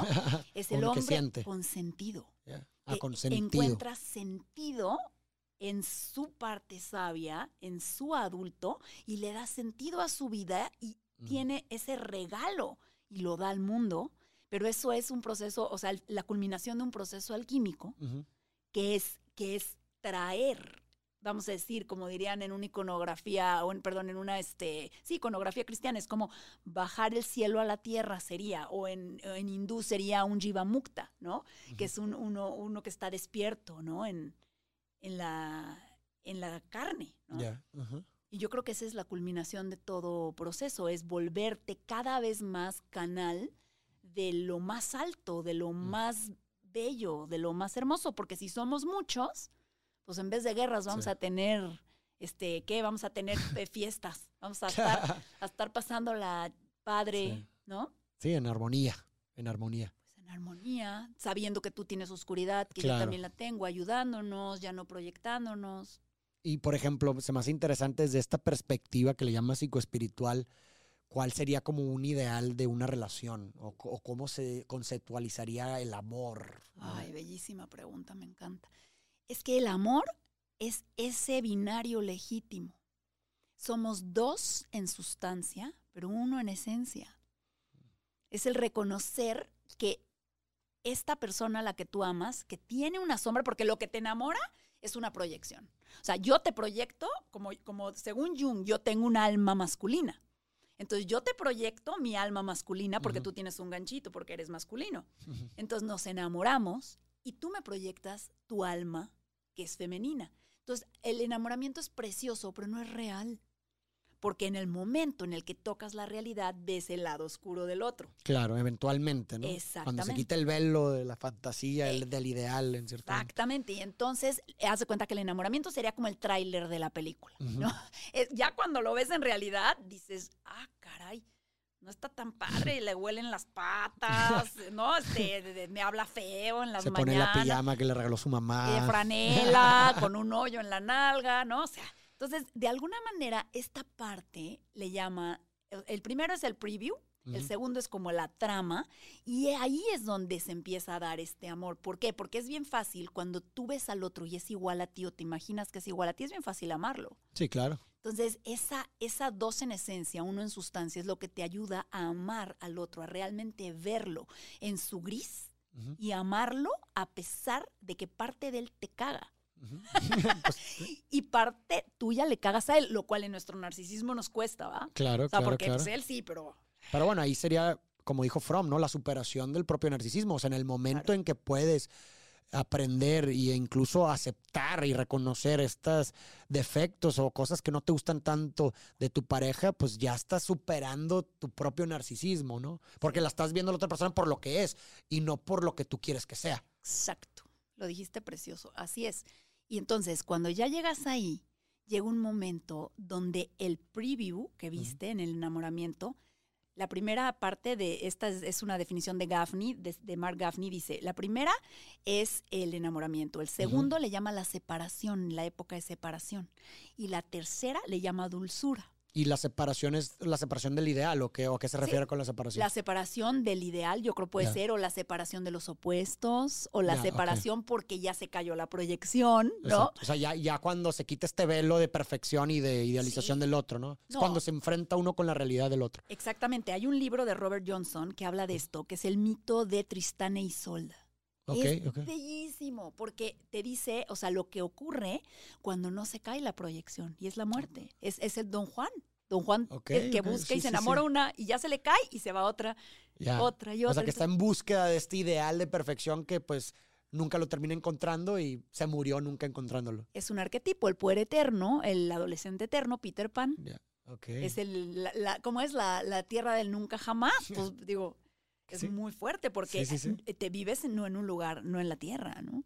Sí, no, no, conectado con la realidad. Claro, y, y, la, y tu parte femenina, que es la que te lleva a, las mujeres, según Jung, nos lleva la parte masculina a la espiritualidad y a los hombres la parte femenina. Okay. Entonces, eh, eso lo tocamos en segunda mitad de la vida. Entonces, ¿qué pasa?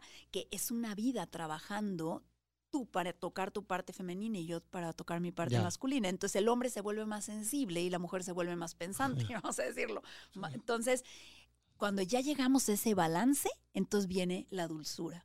Y es esa maravilla de una vida juntos, pero adivina qué, es efímero, nos morimos. está fuertísimo vivir aquí, ¿no? Sí, sí, sí, claro. No está fuerte. Pero, pero justo al mismo tiempo, ¿no crees que esa finitud y esa temporalidad le da precisamente sentido a eso? Sí. O sea, si no, si no fuéramos temporales y no acabara, pues realmente qué sentido tendría construir una relación significativa con alguien. Tienes toda una eternidad para hacerlo, ¿no? O sea, a veces pienso en esa parte poética que la finitud le da sentido a todo, a la vida incluso, ¿no? Pues sí, en cierta medida existencial, ¿no? Que, que la, la, muerte te, te hace consciente de la vida pero, pero también, por ejemplo, no digo, las que tenemos rollo todavía alma adolescente, eh, los de Twilight, ¿no? Los libros estos donde estos dos se enamoran y nunca ah. se van a morir, ¿no? Digo que sería una, es una gran paradoja que, que se plantee de esa forma, porque no hay, ¿qué valor tiene hacer algo en una vida eterna? Pero, pero, cuando te vas acercando, Farid, yo cuando cumplí ahorita 51 dije, madres, o sea, te vas acercando a la flaca y sí dices, primero ves a tus papás y ya los ves más, más, más grandes, ¿no? Y dices, híjole, mano, qué fuerte. Y luego esta parte donde tú dices, pero yo sigo. Entonces, yo creo que es súper fuerte porque es hacerte aliado de esa muerte. Hay que aceptarla. Como, como transformación. Y, y yo sí creo que, que nos preparamos toda la vida. Yo no sé de verdad la gente que no entra en su profundidad cómo se muere. Porque si uno está todo el tiempo dándole, dando, dando, de todas maneras, no vas a tener el chón limpio, querido. O sea, está muy fuerte eso, pero a lo que voy es, es esa parte del gris, es subir, bajar. Es, es la impermanencia y la alternancia, ¿no? Que, que, que, nos da el sentido y que de alguna manera nos hace valorar el presente, que es el aquí y ahora, que es lo único que tenemos. Claro, es el, perpetuo momento presente, ¿no? Siempre es el presente. Ese mero, como William Blake, ¿no? Eternidad. El presente es eterno hasta que se muere. Y por ahorita otra cosa que, se me, que te iba a preguntar que se me hace interesante. O sea, veo que, y me imagino porque por la teoría junguiana, ¿no? Que como que analizan mucho ciertos mitos o pasajes, por ejemplo, bíblicos para darle cierta significación, ¿no? ¿Tienes algún, ahorita, hace, hace rato mencionaste uno de que es el de la espada envainada, ¿no? Tiene, ¿Hay algunas otras pasajes o, eh, así bíblicos interesantes que, que, hayan interpretado de alguna forma? No, hay muchísimos. ¿Alguno que se te venga a la mente que, que haya sido curioso? Si te interesan esos, hay como 24 horas en YouTube de Jordan Peterson interpretando la Biblia que son geniales, pero te voy a decir algunos de esos. Ajá, Alguno que ahorita me acuerde. Eh, hay uno que me encanta, que es el de Job. Ok. ¿Ok? Que es, es, es un pasaje muy fuerte, porque sí sabes la historia. Es Recapitúlala para la gente. Es que Dios este, tiene a Job digo, perdona a los que sepan más de la Biblia, que soy bastante eh, sí, Pero, bueno, en lo general, por en general, Este, Job es este hombre que es maravilloso, es piadoso, es bueno, eh, le va súper bien, ¿no? Y entonces llega el diablo y le dice, híjole, pues tus hombres son todos unos caídos. Le dice, no, pues ve a Job. Dice, no, pero Job pues tiene lana, tiene salud, tiene todo. O sea, por eso es piadoso, pero si le quitaras todo a ver si todavía fuera fiel a ti. Y Dios le quita las cosas a Job, ¿no? Entonces está súper fuerte porque también es esta parte como de decir, no somos esta carne solamente, o sea, el sentido va más allá de la carne, ¿sabes? O sea, porque al final de cuentas tú puedes, tú puedes hacer una vida de amasar riquezas. Y la mayoría de la gente en segunda mitad de la vida que se dedicó a eso te dice, me falta lo real, porque esto no me lo llevo. ¿Qué te llevas? Pues la verdadera riqueza, ¿no? Luego con esto también hay una parte donde eh, también eh, Valentín Tomberg habla de la tentación, como de este cuando el diablito te tienta, ¿verdad? Y entonces te dice, hay la tentación jóbica y la tentación fáustica. La jóbica es cuando de alguna manera no tienes el propósito o no tienes los medios para hacerlo. Y la fáustica es lo que hablábamos antes de empezar a grabar, que es cuando hay demasiadas opciones, cuando es demasiado, ¿no? Entonces, ¿en, qué tipo de tentación estamos en este momento? ¿Tienes demasiado y te estás perdiendo? ¿O no tienes suficiente? Porque entonces en las dos nos podemos perder y en las dos nos podemos salvar, ¿no? Entonces, en ese sentido, por ejemplo, decía, estaba viendo un video el otro día maravilloso que decía, es que si te fijas en lo que falta, nunca vas a estar satisfecho. Ve lo que tienes, ¿no? Claro. Pero si te quedas ahí también, pues tampoco vas a avanzar, ¿no? Claro, claro. O sea, tiene, tiene que haber una armonía, ¿no? Entre las dos, en donde estoy consciente de lo que me falta, pero también de lo que tengo y ver cómo lo que tengo me ayuda a obtener lo que falta, ¿no? No sé, o sea, un balance, porque pues sí, o sea, no te puedes quedar en ninguna ni otra, ¿verdad? Ni en, la conform, ni en el conformismo ni en la pasividad. Que eso es lo más difícil, porque vivimos en una pinche paradoja forever. Sí, sí, sí. Es una paradoja eterna.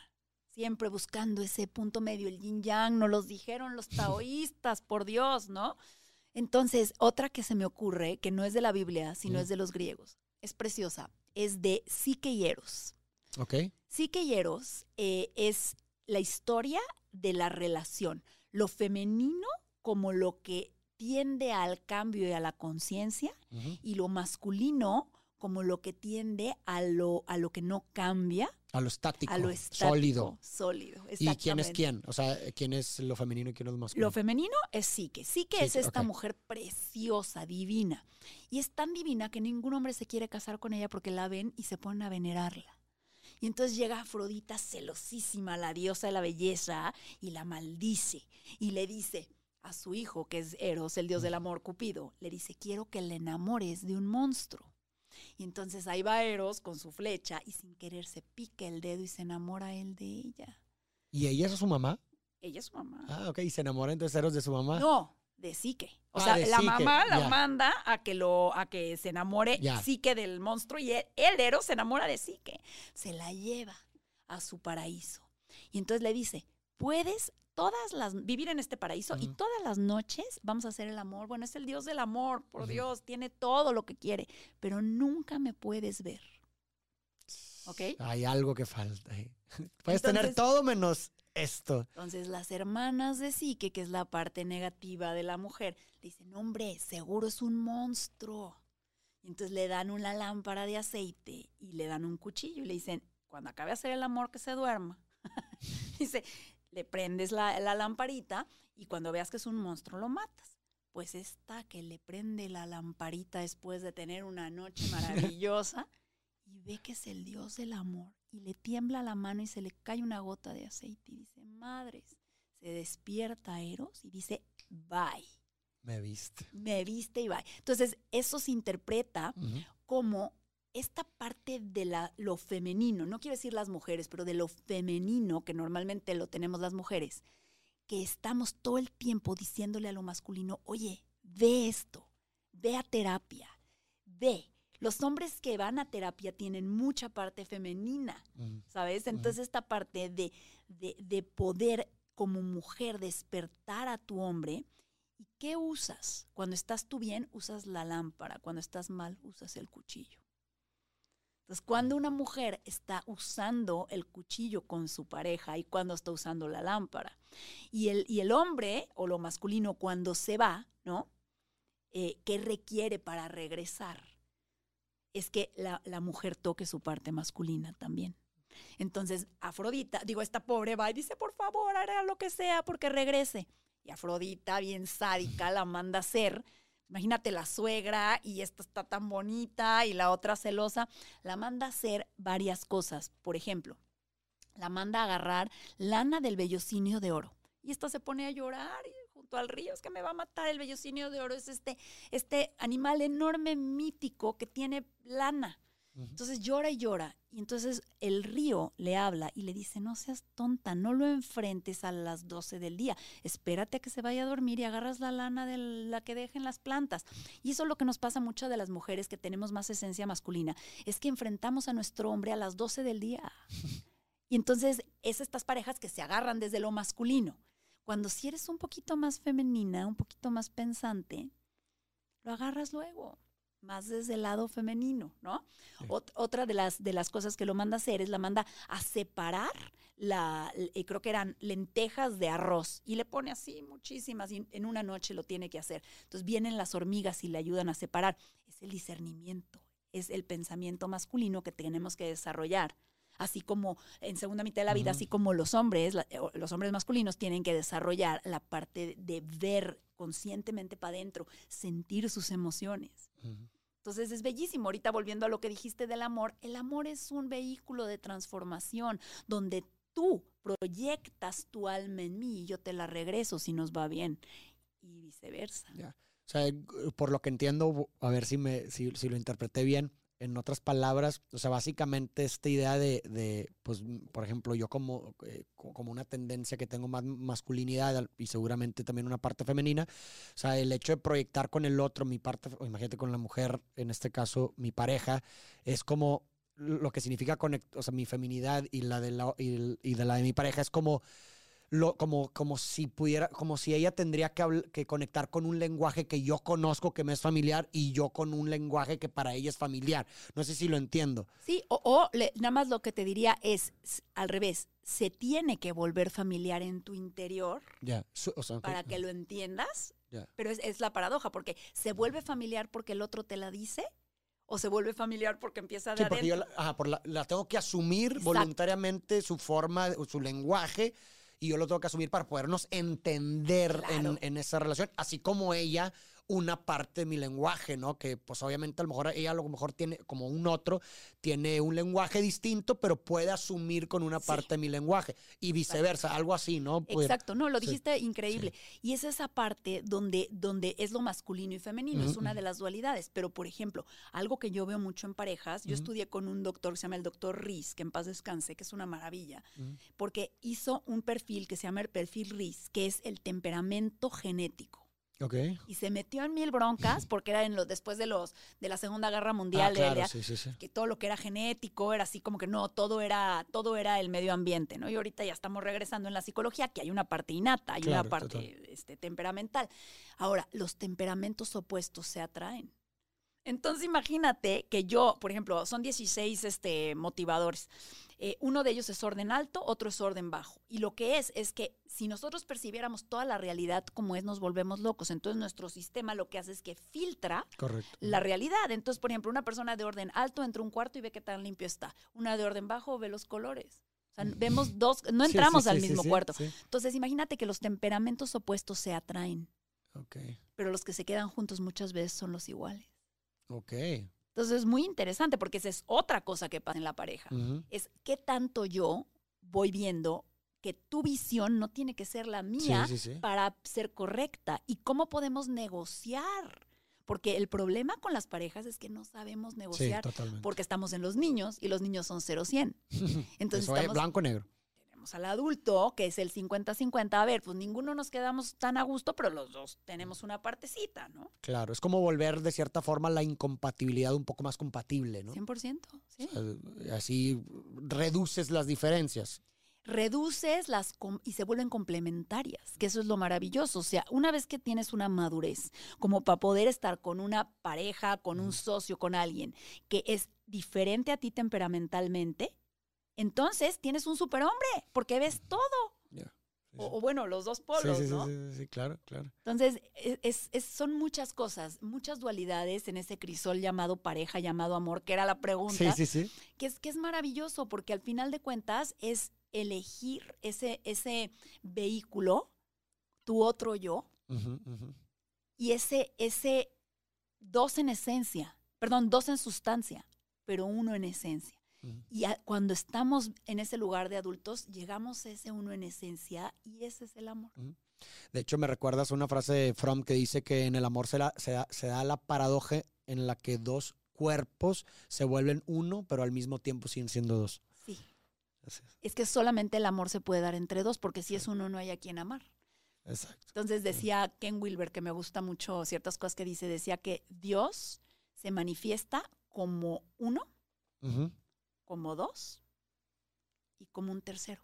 Dice que como uno es cuando entras en unidad, en meditación y no hay más. En dos es el amor al otro, y el tercero es el amor a la naturaleza. Al, sí, a todo lo que es diferente a mí. El it, ¿no? El, como el, it, ajá, exacto. El, el ello, ¿no? Entonces es interesante porque el amor en cierta medida, o sea, bueno, yo, yo me quiero imaginar ahorita hablando, uniendo lo que decíamos de la muerte. O sea, yo me imagino que es, si tú trabajas tu dualidad aquí, llegas a esa unidad, cuando te petateas, cuando entregas los tenis, cuando te mueres, la conoces y te vas a gusto. Que cuando no haces ese trabajo, la muerte es mala. Sí, se ve la vida es buena. ¿no? La muerte es mala, la vida es buena porque sigues en el niño y en el 100 hay que correrle. Cuando te das cuenta el potencial transformador de eso que decías tú, de la impermanencia, eh, eh, para enfocarte aquí y ahora, el potencial transformador de, de, de, esta alquimia que se hace en psicoterapia, todos esos son procesos de muerte, son procesos plutónicos, son procesos de transformación escorpiónica.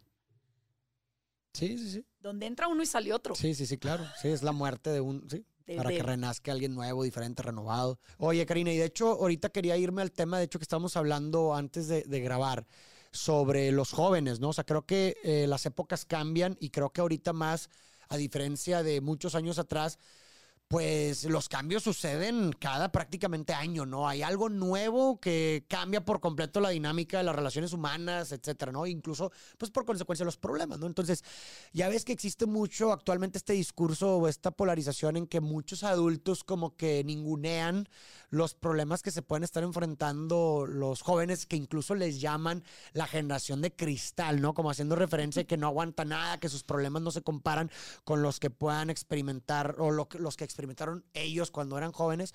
Entonces, a mí me gustaría saber en tu práctica, que ya es de 25 años, eh, ¿cómo es, cómo, cómo, cómo, y aparte, pues siendo tú una persona ya adulta, ¿Cómo ves tú los problemas de los pacientes que te llegan? Tienes pacientes jóvenes, adolescentes y todo, ¿no? Sí. O sea, ¿cómo es para ti, eh, cómo ves los problemas de los jóvenes a diferencia de los que a, lo mejor en, en, otras generaciones les tocaron? Yo creo que todo es muy interesante porque es esto que decías tú antes de, de tesis, antítesis, antítesis síntesis, o sea, es muy polar. O sea, yo creo que los o sea, el punto medio es difícil de, tocar. Entonces, ahorita, estas generaciones que les llaman de cristal, ¿no? Están tocando una sensibilidad que, en mi opinión, viene de la popularización de la psicología, vamos a decir, ¿no? De que entonces, oye, no traumes al niño, porque entonces, ¿no? Ven, y, las, los papás, ya más grandes, ¿no? Pues vienen de con sangre entra la letra, ¿no? Claro. O sea, vienen de, la educación de antes. Rígida, ¿no? Y punitiva incluso, Rígida, ¿no? Física. Sí pero que te sacaba una parte resiliente, te traumaba, pero te sacaba una parte resiliente, algunos, algunos no, ¿no? algunos dependiendo ahí el temperamento, ¿no? Hay, gente que, que, que, de verdad la dejaron muy mal, traumadísima. Pero creo que esta generación es como más de, de que los papás se dieron cuenta, que tienen que tener más cuidado, pero se nos fue un poquito pel otro lado. Ok, Ahora es demasiado, es cuidado porque un no lo va a traumar, ¿no? Ya. Entonces sí creo que no se trata otra vez volviendo al concepto de que no es 100-100. Es el punto medio, ¿no? ¿Cuál es el punto medio? Pues que sí seas buena onda, que no le pegues a tu hijo, que no seas violento, pero que sí pongas límites claros y límites sanos, ¿no? Claro. Entonces, sí creo que ahorita es, sí hay una parte donde, por ejemplo, se está, se está llegando a, a una fragilidad, porque en realidad el mundo no te va a cuidar. O sea, si te ofendes muy fácilmente, el mundo no se va a parar porque tú te ofendas. Sí, cierto. Entonces yo puedo agarrar a mi hijo y decir, no, mira, lo voy a poner en, en, eh, una cajita con algodoncito para que mi niño no se, no se caiga. Pero mi hijo va a salir de la casa. Sí, sí, sí. Y se va a enfrentar a un mundo que lo puede romper, ¿verdad? Que no, o sea, Claro. Nuestra chamba es irles diciendo que no. Y esta es una, este es una, este, un cuento que me contaron que me encantó, que es que en un avión venía un señor con su hijo y lo pusieron en la salida de emergencia. Y entonces el, el señor, cuando le dijeron, oiga señor, no puede estar aquí sentado porque el niño no puede ir en la salida de emergencia, dijo, no, ustedes me lo dieron, ahora nos quedamos aquí. Y entonces vino el copiloto, dice, señor, no vamos a despegar, si usted no se mueve, no, yo me quedo. Ah, bueno, pues llegó el piloto, no vamos a despegar. No, yo me quedo aquí. Finalmente subió el ejército y lo bajó. Y ya cuando subió el ejército, le dijo, no, no, no, ahora sí ya me muero. No, ahora ya no, porque pues si no lo pueden controlar. Entonces nuestra chamba es enseñarle a nuestros hijos el amor, enseñarles toda la buena onda, pero enseñarles que cuando la sobrecargo les diga un límite, se muevan. claro. Y, y- y entonces, ¿qué pasa? Que, que pecamos muchas veces de, de decirle a un niño que nunca le dices que no. Entonces lo va a bajar el ejército. Entonces nosotros como papás también estamos fallando cuando creamos a un niño que está tan, tan agarrado en, en este algodón, Ensimismado, queriendo hacer lo Claro. que siempre quiere. que etcétera. se ofende por cualquier cosa y quiere que el otro le pida perdón, etcétera. O sea, no. Hay una parte donde tenemos que ser adultos, que, que sepamos acatar un límite y que también nos traten bien. O sea, esa es el- la Y, ¿no? Sí, es como toda esta parte gris, ¿no? O sea, ni uno ni otro, nomás hay, cierto, hay, hay que poder forjar de la mejor forma ambas cosas, ¿no? Que tenga la, la libertad de poder hacer cosas que quiere genuinamente, Sí. pero también con una dirección o con una disciplina de que, oye, hay ciertas cosas que no, no, todo, no siempre vas a poder hacer todo lo que tú quieras, Claro. ¿no? Básicamente. o sea, es- Exacto.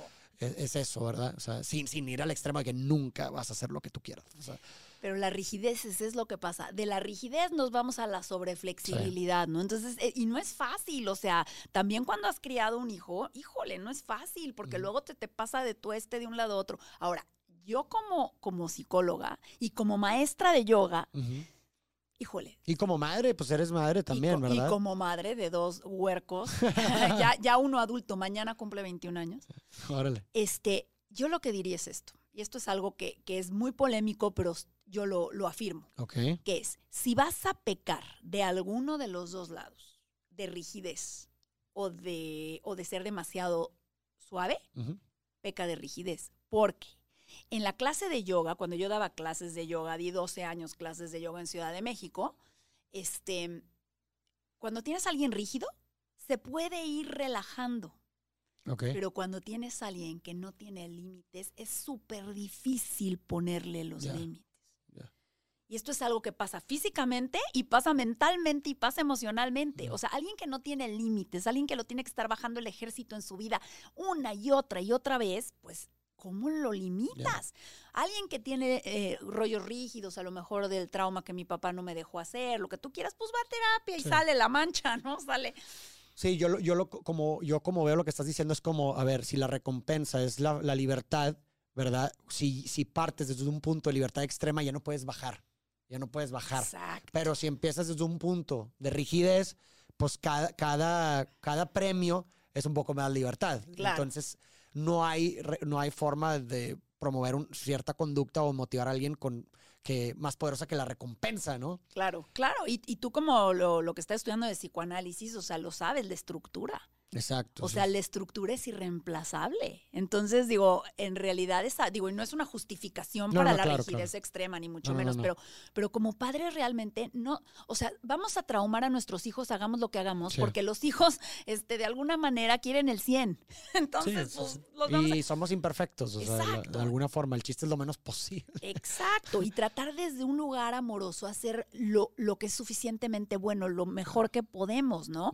Dentro de todo esto, implica también muchas veces poner límites que, que, no entendemos como papás, por ejemplo, que no estamos ahí para ser populares ni para que nos quieran.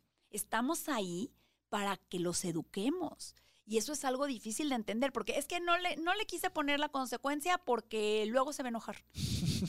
¿Y qué estás ahí para que se enoje? O sea, no es para que te quiera. Entonces, si venimos nosotros desde un lugar donde nuestros padres nos dejaron en, en, el trauma, en la balsa, ¿verdad? Donde queremos que nuestros hijos nos compensen, no, pues ya valió. Oh, sí, está, y eso es lo que pasa mucho. Y creamos codependencias transgeneracionales donde los padres dan en nuestro país mucha, mucha raíz y poca ala. Y en otros países mucha ala y poca raíz. Otra vez, volvemos al punto medio, ¿no? Sí, sí, sí, sí, claro. Y ahorita en los, pues bueno, pues las redes sociales son un fenómeno sin precedentes, ¿verdad? O sea, creo que... Y, y, y, y, eso mismo hace que pues haya una separación y un cambio bastante marcado entre generación y generación, ¿no? O sea, y, y, con poco, con poca distancia de edad, ¿no? O sea, yo tengo, a ver, yo tengo 29, pero yo no me, o sea, yo veo la gran diferencia con personas tres, tres años, cuatro años menor que yo. Sí, explico, imagínate los, los, vete más para abajo. Entonces, ¿tú qué fenómenos ves o qué cosas se te han hecho particularmente interesantes de análisis en, pues, estos fenómenos del TikTok y de la forma en la que se comportan los, los jóvenes actualmente? Eh, la verdad es un mundo muy difícil de navegar, ¿eh? Muy difícil de navegar. Primero, por ejemplo, es muy fácil cambiar el contexto. Esa es una de las cosas muy interesantes, porque entonces, por ejemplo, tú escribes un, un, este, un tweet y nadie está viendo en qué contexto lo escribiste. Claro, claro. Es puro contenido.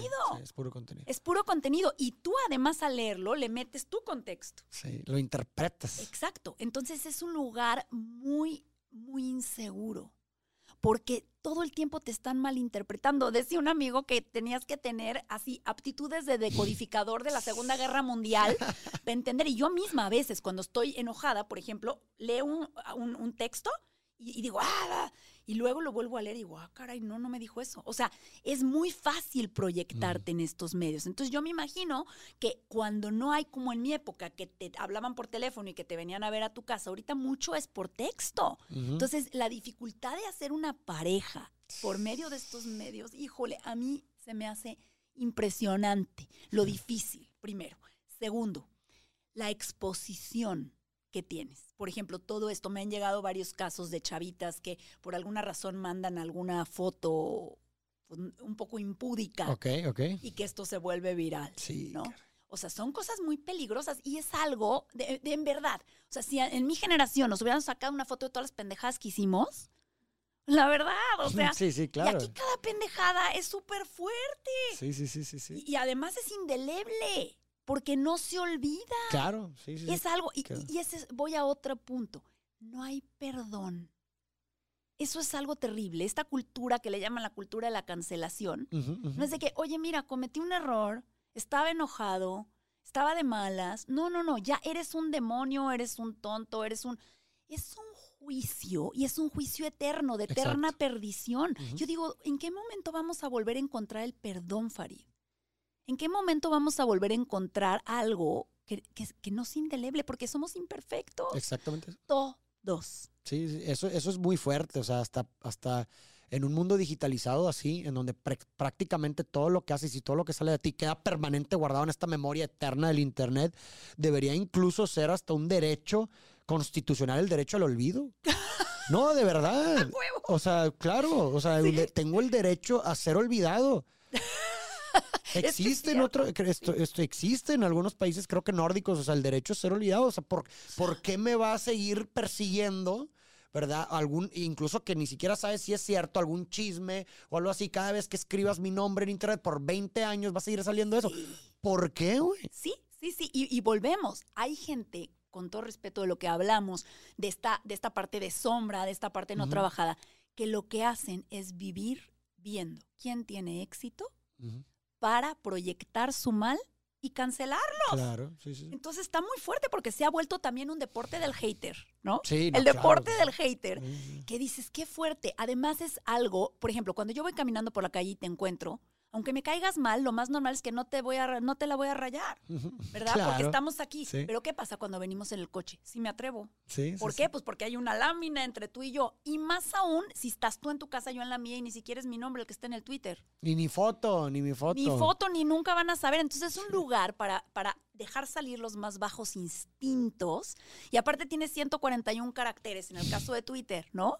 Para decir algo que va a ser impulsivo. Totalmente. Eso fíjate que promueve mucho la impulsividad en Twitter. O sea, el hecho que te digan, tienes límite para decir lo que quieres es, pues no me voy a poner a dialogar y no me va a, no me a poner a presentar argumentos en ciento, no me voy a dar a explicar en 130 caracteres. Te voy a mentar la madre mejor. Sí, claro. Y además eso es lo que más, sí, o sea, ese rollo que dicen que, que ese, ese rollo de que dieras el like, por ejemplo, eso es dopamina. Claro. O sea, cuando tú recibes likes o recibes vistas es un sistema dopaminérgico que te está dando, dando, dando. ¿Y qué es lo que más recibe? El enojo.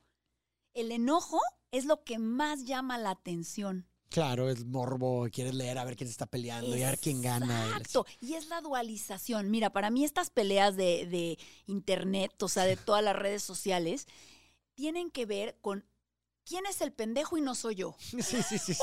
¿Quién está peor que yo? No, ¿quién, es, ¿quién está peor que yo? O sea, es la verdad. Entonces digo, si fuéramos realistas, ¿no? Y diría, yo soy bien pendeja y tú también.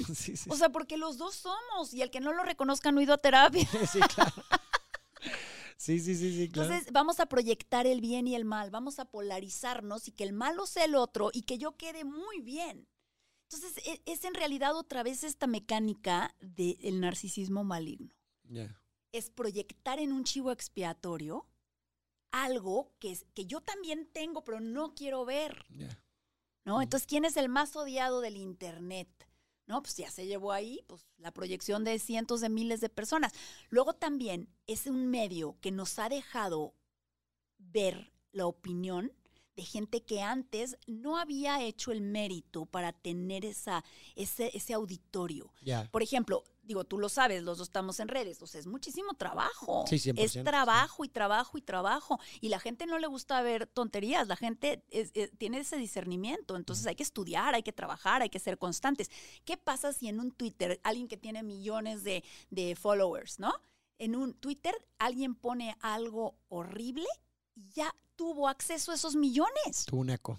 Exacto. Entonces también ahí hay un, ah, estaba viendo un debate el otro día de decir, a ver, no debería de ser eso, debería de ser que le lleguen al creador y que el creador decidiera si lo pone o no. Claro. Que es interesante, porque sería un tipo de censura, sí, pero también qué pasa con, con esa, o sea, con, esa reputación del creador que con una cosa le puede ¿quién lo protege? ¿Quién lo protege? Claro. ¿Quién lo protege? ¿no? Entonces. No, y a ver, a ver, suena, suena irónico porque si hablamos, o sea, hablamos de esta censura o cosas, o esa posible censura que pudiera parecer eso, pero es lo que hacen las mismas redes, como ellos, a ver, ellos, Twitter, Facebook, etcétera, no pueden eh, mostrarse como, ah, sí, viva la libertad de expresión. Si ellos mismos censuran gente, promueven cierto tipo de contenido sobre otros, o no puedes hablar de libertad de expresión tampoco, o sea, ellos, ellos. Este es un tema que se me hace apasionante, porque realmente estamos hablando de poder. O sea, la dinámica del poder, la dinámica de la información y desde dónde viene. O sea, porque en realidad, si estuviéramos todos en nuestra parte adulta, pues no tendríamos bronca, porque pues al final de cuentas yo te veo a ti brillar y me regocijo porque eres mi otro yo. Claro, claro. ¿No? A diferencia de te veo brillar y creo que me estás quitando mi brillo. Sí, ¿no? sí, sí, Entonces, digo, es mucho lo que nos deja ver un poquito como, como llegando al punto de para qué la terapia, para qué Fear Karma, tenemos que democratizar este conocimiento porque sí estamos como mundo en un lugar muy infantil. ¿Y cómo se hace algo más maduro? pues persona por persona. Claro, pues Entonces, para, caso es un caso. Para mí me da orgullo gente como tú y el trabajo que estás haciendo. Por eso también me encantó.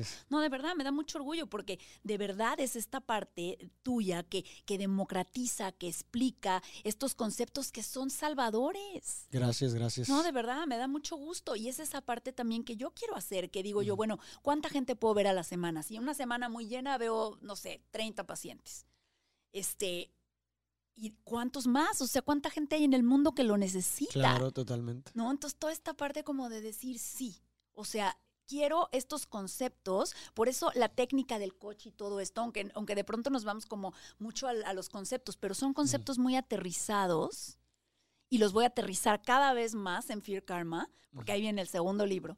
Ajá, este, genial. Para que sea algo con lo que podamos jugar, me explico, con lo que sea entendible y lo pueda uno encontrar en el interior, porque no está fácil crecer, ¿no? Y, y las redes, desgraciadamente, lo único que están haciendo es que están reflejando nuestro estado de conciencia. No nos están volviendo más así. Simplemente están potencializando lo que ya estaba ahí. Sí.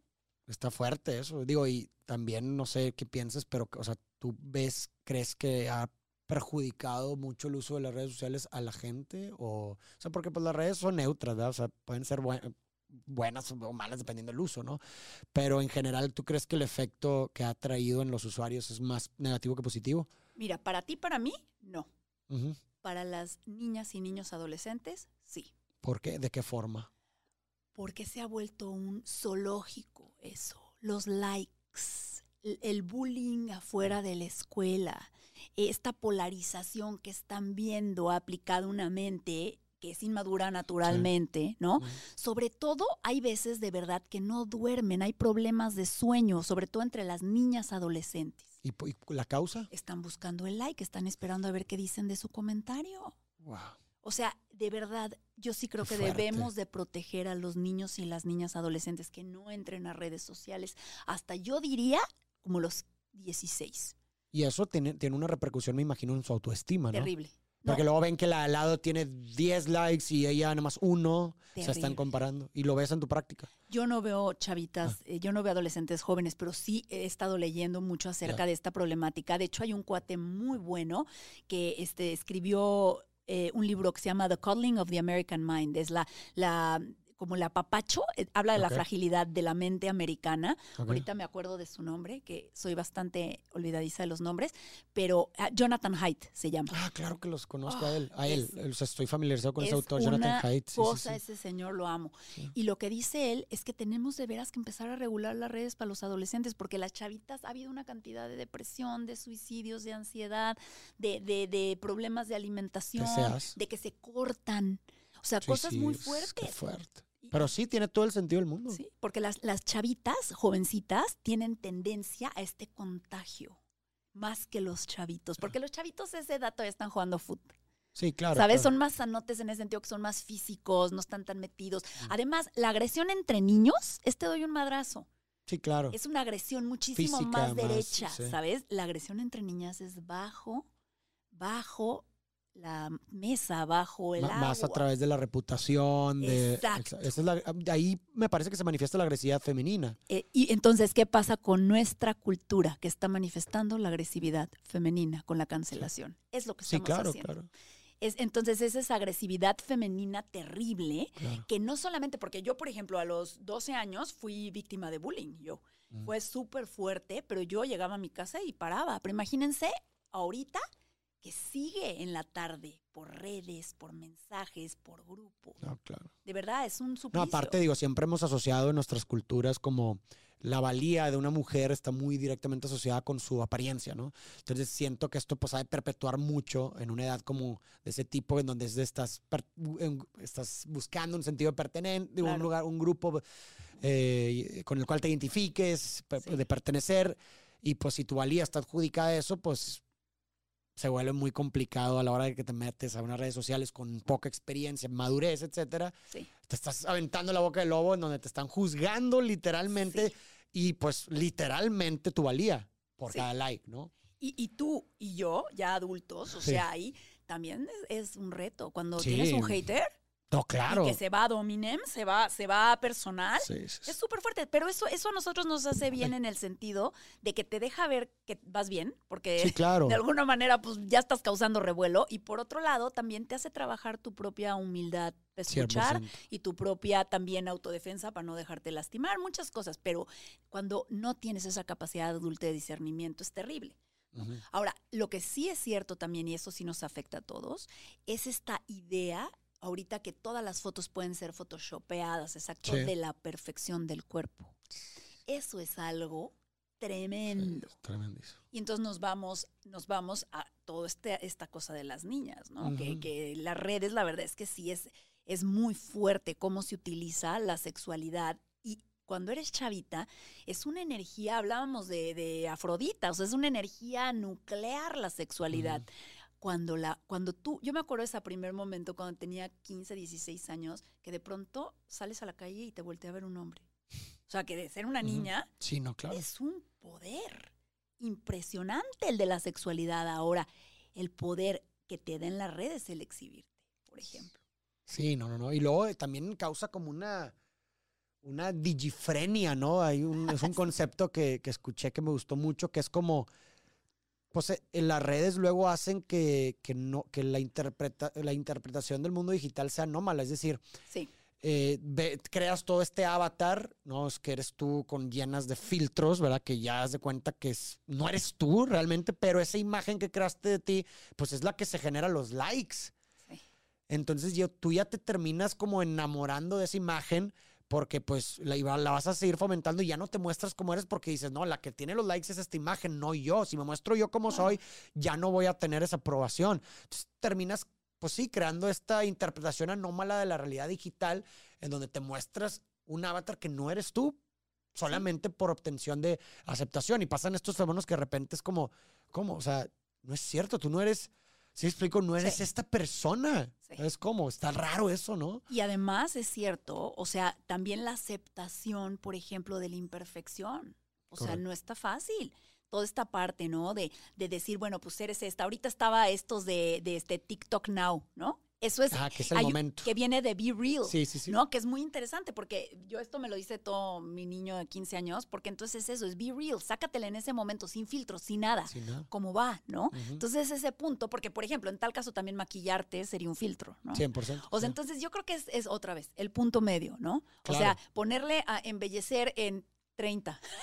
Sí, no, claro, o más bien mientras sepas quién eres, ¿sabes? O sea, ok, me va a poner este filtro y me va a maquillar de esta forma, pero sé quién soy y lo que valgo y listo, o sea, así me explico. No, y saber también que la imperfección, que esa es otra cosa, por ejemplo, a los hombres les ayudan más a envejecer, porque el hombre canoso se ve pues, guapo, más grande, pero a las chavas no nos ayudan a envejecer bien, y eso es algo que es mi generación, la, que, la que estamos ahorita siendo punta de lanza, o sea, e, envejecer bien envejecer bien y no tenerte ni que operar, ni que botoxear, ni que está fuerte. Es más, a las mujeres al contrario, lo que, lo que tratan de hacer es como una juventud permanente con ellas, ¿no? De que, oye, pues, pues operarte para que te veas lo más joven posible. Claro. Claro. Mientras que, como tú dices, al, hombre es como, pues, entre más grande, pues se ve más experiencia, más, Sí, me explico. Y eso es bien fuerte porque, como dices, no te ayuda a envejecer. No, no, no te ayuda. No, y esa es una parte que las mujeres tenemos inmadura.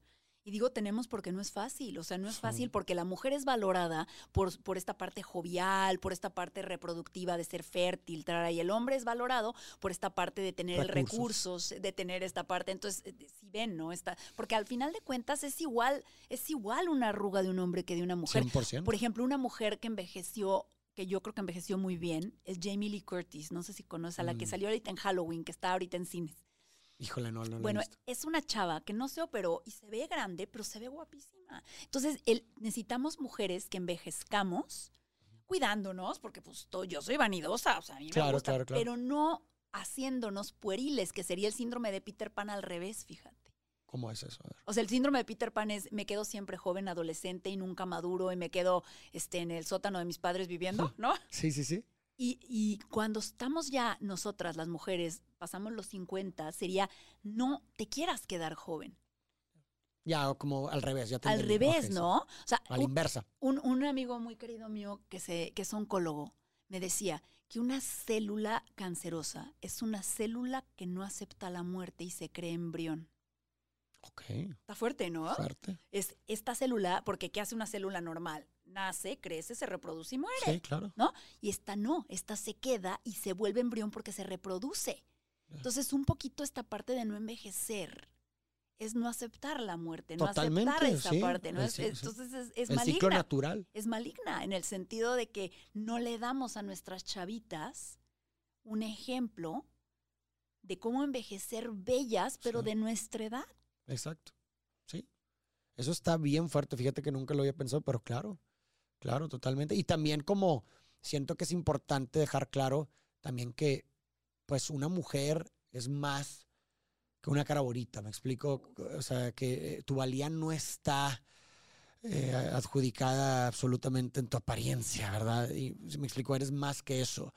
Y, y eso es importante también para, pues bueno, poder ver lo, pues sí, la- todas las diferentes cosas que te dan valía, ¿verdad? Que, que no es absolutamente descansa en una, en una belleza física. Y eso es lo que yo creo que la gente que hablamos de estos temas en redes le damos, porque pasamos espíritu a través de las redes, cuando las redes tienen una tendencia a ser pura superficie Mm. muchas veces, a ser carne.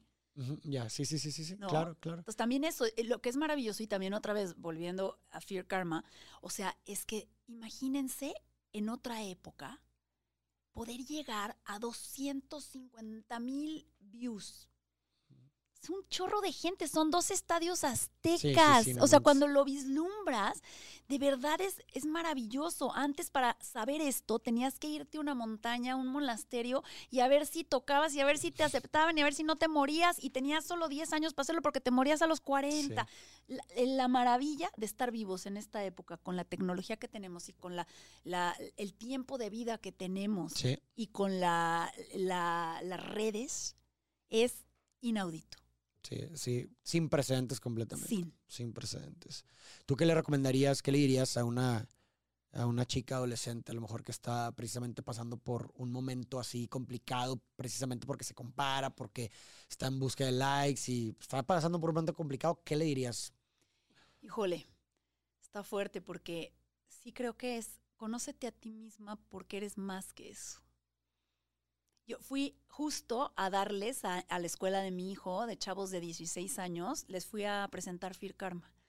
Y les, pre- les dije, les quiero dar lo que a mí me hubiera gustado saber a su edad. Y es que mucho no lo controlas, pero sí controlas lo que conoces de ti. Si conoces si estás desde tu adulto, desde tu niño, si, si, si ves tu herida, si te quedas ahí o no. O sea, que, que, que se vuelvan profundas. Porque en la superficie no está. Van a terminar haciendo cosas pues que no, que no van a ser muy auténticas, que digamos con su ser, ¿no? Claro, y, y que son valiosas, que son luz. Nada más que la tienen que aprender a sacar. a sacar. sí. A mí, ya ves que siempre, siempre como que se trata de decir de consuelo a veces a las personas como que, ay, es que eres perfecta así como eres, no te preocupes. Pero a mí me da un poco de problema porque es como que no, realmente no, o sea, no eres perfecta. Y no, y- pero el problema es que no pasa nada. ¿Sí me explico? O sea, en lugar Ajá. como que decir, no, eres perfecta así como eres. Más bien es como, güey, eres imperfecta. Y, y eso está bien. ¡A huevo! Me ¿Sí me explico? O sea, como que Ajá. yo sé que la intención es como consolar, ¿verdad? De, de, no, eres perfecta así como eres, pero pues sí, eh, así como soy, pues soy imperfecta. Entonces Claro. mejor dime, creo que es más consolador y más realista decir, güey, a ver, sí, eres imperfecta, pero eso está bien. Eso está bien. Eres suficientemente bueno. eh, eh, eres perfectamente imperfecta. Exacto. Y gracias, cuando tú te sientes perfecto, no te perfeccionas. Y cuando aceptas tu imperfección, paradójicamente, te empiezas a perfeccionar. Sí. Y también ahí se mezclan en eso que dijiste, lo relativo y lo absoluto. En lo absoluto todos somos perfectos. Porque lo que te pase, aunque sea que estés metido en la mierda, es perfecto porque ahí tienes que aprender, Claro. ¿sabes? Pero realmente en lo relativo no. En lo relativo es lo que también dice Jordan Peterson, que me encanta. Dice que no estás bien. Hay mucho que puedes hacer, porque cuando eres perfecta como estás, no creen en tu potencial. Claro. ¿No? Y aparte, como que suena muy acá, de, ay, soy perfecto, no tengo nada que mejorar de mí, como, eh, O sea, no, no creo que... Puro nadie- aire caliente, sí, sí, porque nadie se lo cree, ¿estás de acuerdo? Nomás te ves al espejo y dices, "Oh, hijo. Claro, y, o sea, sí, por supuesto. Y luego decías, estabas diciendo que, que siempre, a lo de Jordan Peterson, que siempre...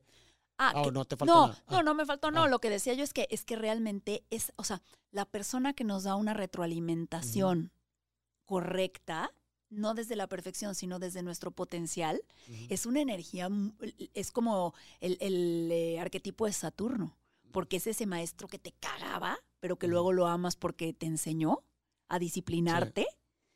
Yo creo que esa es una energía que nos hace falta ahorita con estas generaciones frágiles. Sí, sí, sí. ¿Sabes? Es, es- es saber cuál es tu potencial, qué tienes que hacer para lograrlo, porque ahorita estamos muy clavados en el derecho. ¿Dónde está la responsabilidad? Correcto, ¿Dónde está la responsabilidad? Antes era pura responsabilidad, nada de derecho, era puro derecho, nada de responsabilidad. Ah, no. Sí, y, y van de la mano. No hay derecho sin responsabilidad. No, claro, entonces tengo derechos y bueno, ¿qué vas a hacer al respecto? ¿No? Y eso se enseña en casa. Sí. Y fíjate, ahorita me detonaste una frase que de Goethe, palabras más, palabras menos, pero dice, es mejor tratar a una persona por lo que debería de ser que por lo que es. Uy, está bueno. Está fuerte. Ay, eh, sí. Pero pues es, es eso que estás diciendo. O sea, a ver, este, eh, eh, una persona que a lo mejor está, eh, no sé, eh, problemada con ciertas cosas, tratarla como la persona que debería de ser puede hacer que esa persona termine siendo eso. ¿Me explico? Sí. O sea, así es como yo la interpreto. Sí. Porque si la tratas como es, como un bueno para nada y demás, pues, pues va a seguir seguramente siendo así, pues sí me explico. Pero pues ver el potencial de todo aquello que puede llegar a ser Ujú. y tratarla como tal puede promover que esa persona termine haciendo eso, ¿no? Eso precisamente es lo que hacemos los buenos padres con los hijos. Ándale. Tener una expectativa y verlo. Verlo. Como dicen que la mamá de Sigmund Freud le decía, sí, si tú eres doctor vas a ser el inventor de alguna cura para el cáncer. Si eres, o sea, que un padre que te tenga una expectativa porque te ama, es, es la gasolina, o sea, la magna superoctano para hacer una vida chingona. Claro. Digo, Una y, una, y una expectativa. expectativa, creo que también, o sea, una expectativa que también cuide o que sea en, en ar- que esté en armonía con la expectativa del propio individuo para hacer su Ah, vida. Claro, pero más que una expectativa dicha, así como que tú vas a ser Ah, sí, abogado, sí, porque, sí, ¿no? No, una expectativa es un amor de querer que tú encuentres lo que eres, pero que, pero ver tu brillo, Ya. ¿sabes? O sea, ver tu Que te brillo realices. y, y estás como mamá, yo estoy así mordiéndome las uñas porque estoy viendo qué seres de luz están formando en mi casa. Pero eh, si los ves brillar y dices, ese es, ese es mi hijo. Sí. Sí, sí, justo, así es, una, un- una expectativa de darle o proporcionarle las herramientas necesarias para que ellos puedan realizarse y enfrentar la vida, ¿verdad? De, y forjar su propio camino, pero pues las herramientas las empoderas tú como papá o mamá, ¿no? Y también viene el estar pendiente, porque otra vez volviendo a las redes, ¿cuántas personas utilizan los celulares y las tabletas como niñeras y no están pendientes sí. de lo que ven ni de Sí, lo sí. que suben? Mucho del problema con las redes es la falta de papás que estén supervisando. Eso también eh, está fuerte, porque neta, lo que ven, o sea, es imposible controlarlo. Sí, no, no, no, es Eh, imposible. Por más parental que le pongas, es imposible. ¿Cómo vas a hablar con tu hijo acerca de la pornografía? A ver, ¿cómo le vas a hacer? ¿Sí? ¿Cómo vas a hablar con tu hijo acerca de mil temas que va a ver si quiere? Porque a las 4 de la mañana se va a levantar a verlas. Y eso es muy importante. Hay muchos papás que le sacan a las conversaciones incómodas de ese tipo. y prefieren que en la escuela o prefieren que otra persona les o que se den cuenta por sí mismos sobre ciertos temas. Claro. Pero eso es eso es peligroso, ¿no? Súper peligroso. Digo, en mi generación, si querían ver pornografía, tenían que robarle al tío la, la- el Playboy, ¿no? Sí, sí, sí. O sea, ahorita en cualquier lugar. ¿no? Es Y- mejor tú anticiparte. Claro, ¿quién les dice? Eso no es el sexo. O sea, no, si tocas una mujer no se orgasmea, ¿eh? O así. no, eso no es el sexo, eso es una fantasía. ¿Quién les enseña a ser buenos amantes? Ese es el punto. sí. ¿Y qué, qué, qué propones tú, por ejemplo, para eso? O sea, tener esas conversaciones incómodas, anticiparte a Claro. eso. Claro, pero para eso tú las tuviste que haber tenido contigo mismo. Esa es la bronca. O sea que si uno, sobre todo, mira, yo siempre digo que la sexualidad es oscura, no porque sea mala, sino porque es profunda, es como un Mm. pozo. Y es, y quien se atreve a ir ahí, porque ahí no aplican las mismas reglas que aquí arriba. Abajo del pozo, Igual te gustan cosas raras y no está mal, mientras sea consensual, pero ¿quién se atreve a ir ahí? En una cultura que te reprime, en una cultura que te sataniza, me explico. Entonces también está muy fuerte, porque otra vez a la Marilyn Monroe, en la, pornografía eso es. O sea, es, es lo que ahí sale esta, esta cara reprimida. ¿no? Entonces yo diría que que, tenemos que hablar abiertamente acerca de lo que es la sexualidad, pero antes tenemos que revisar nuestra sexualidad para poder estar sanos y poder decir lo que es. ¿Qué, qué, es lo que es? Es, es un acto amoroso, ¿sí? No importa, no digo que, que, una persona que no, que no esté enamorado o que no esté así no pueda tener buen sexo, pero tiene que ser desde un lugar erótico, desde un lugar de vida, desde un lugar biofílico, donde es el, tú y yo y el uno, aunque sea de una noche, pero pero es de un lugar donde tiene que haber el respeto, esa energía sagrada, esa energía, este, ¿cómo decirlo? Como nuclear. Y lo que ocurre ahorita es que ya está un poquito como, no vilificada, pero como chafeada. ¿Sabes?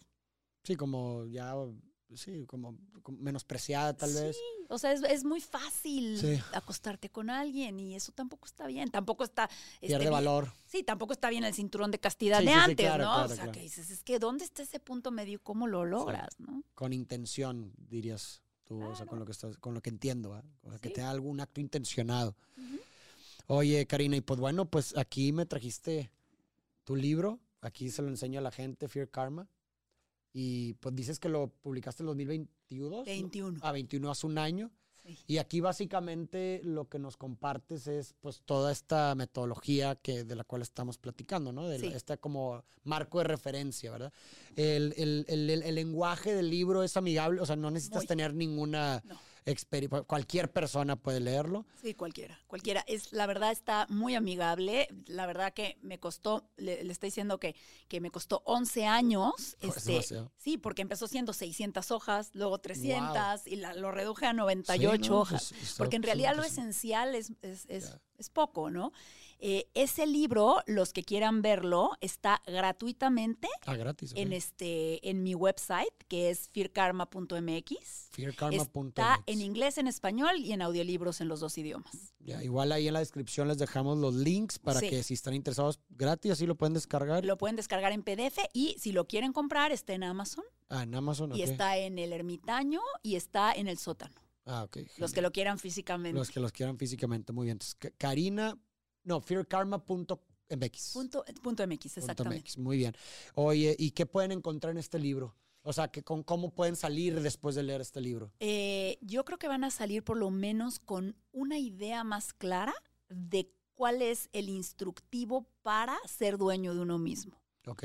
Sí, es que no, no, yo sigo que no venimos con instructivo. Sí, no. Pues, Entonces, en realidad, ya lo tenemos mucho. O sea, tenemos, vivimos en una época tan maravillosa que tenemos instructivo de mil lugares. ¿Te gusta más psicoanálisis? ¿Te gusta más humanismo? ¿Qué te gusta? ¿No? ¿Te gusta más conductismo? Entonces, e, en realidad ya tenemos mucha información para saber cómo vivir una vida y transformar tu vida en, algo armónico, ¿no? En, en, un adulto que vive conectado con la mejor parte y encontrar sobre todo un sentido, donde te levantes todos los días y digas qué chingón es estar vivo. Fregón, pues bueno, ya te diré mis comentarios. Gracias, ah, Por, por regalármelo y pues por toda la gente interesada. Y vamos a dejar los links. Pues bueno, Karina, pues se nos fue el tiempo. No, hombre, qué no sé cuánto tuvimos y a lo mejor llegamos a la una hora cuarenta, dos horas, no sé. Pero qué rica conversación, gracias. Estoy seguro que mucha gente va a encontrar aquí, pues bueno, pues por lo menos algo útil. Espero que así sea y déjanos los comentarios, por, favor. Y pues bueno, este, nos vemos a la próxima y ojalá podamos, no sé si quieras agregar tú algo, que a lo mejor te quedaste con algo. No, hombre, nada más un agradecimiento profundo de verdad por invitarme y este espacio es hermoso, de verdad muchas gracias por generarlo, porque de verdad hace falta. No, gracias a ti. Ha sido muy rica la conversación. Y pues también felicidades por estos 25 años de trayectoria que tienes. No, es cualquier cosa. Gracias. Gracias por tu libro también. Y pues bueno, seguramente estaremos en comunicación. Seguramente. Pues bueno, gracias, a todos los que nos escuchan. Nos vemos en el próximo episodio.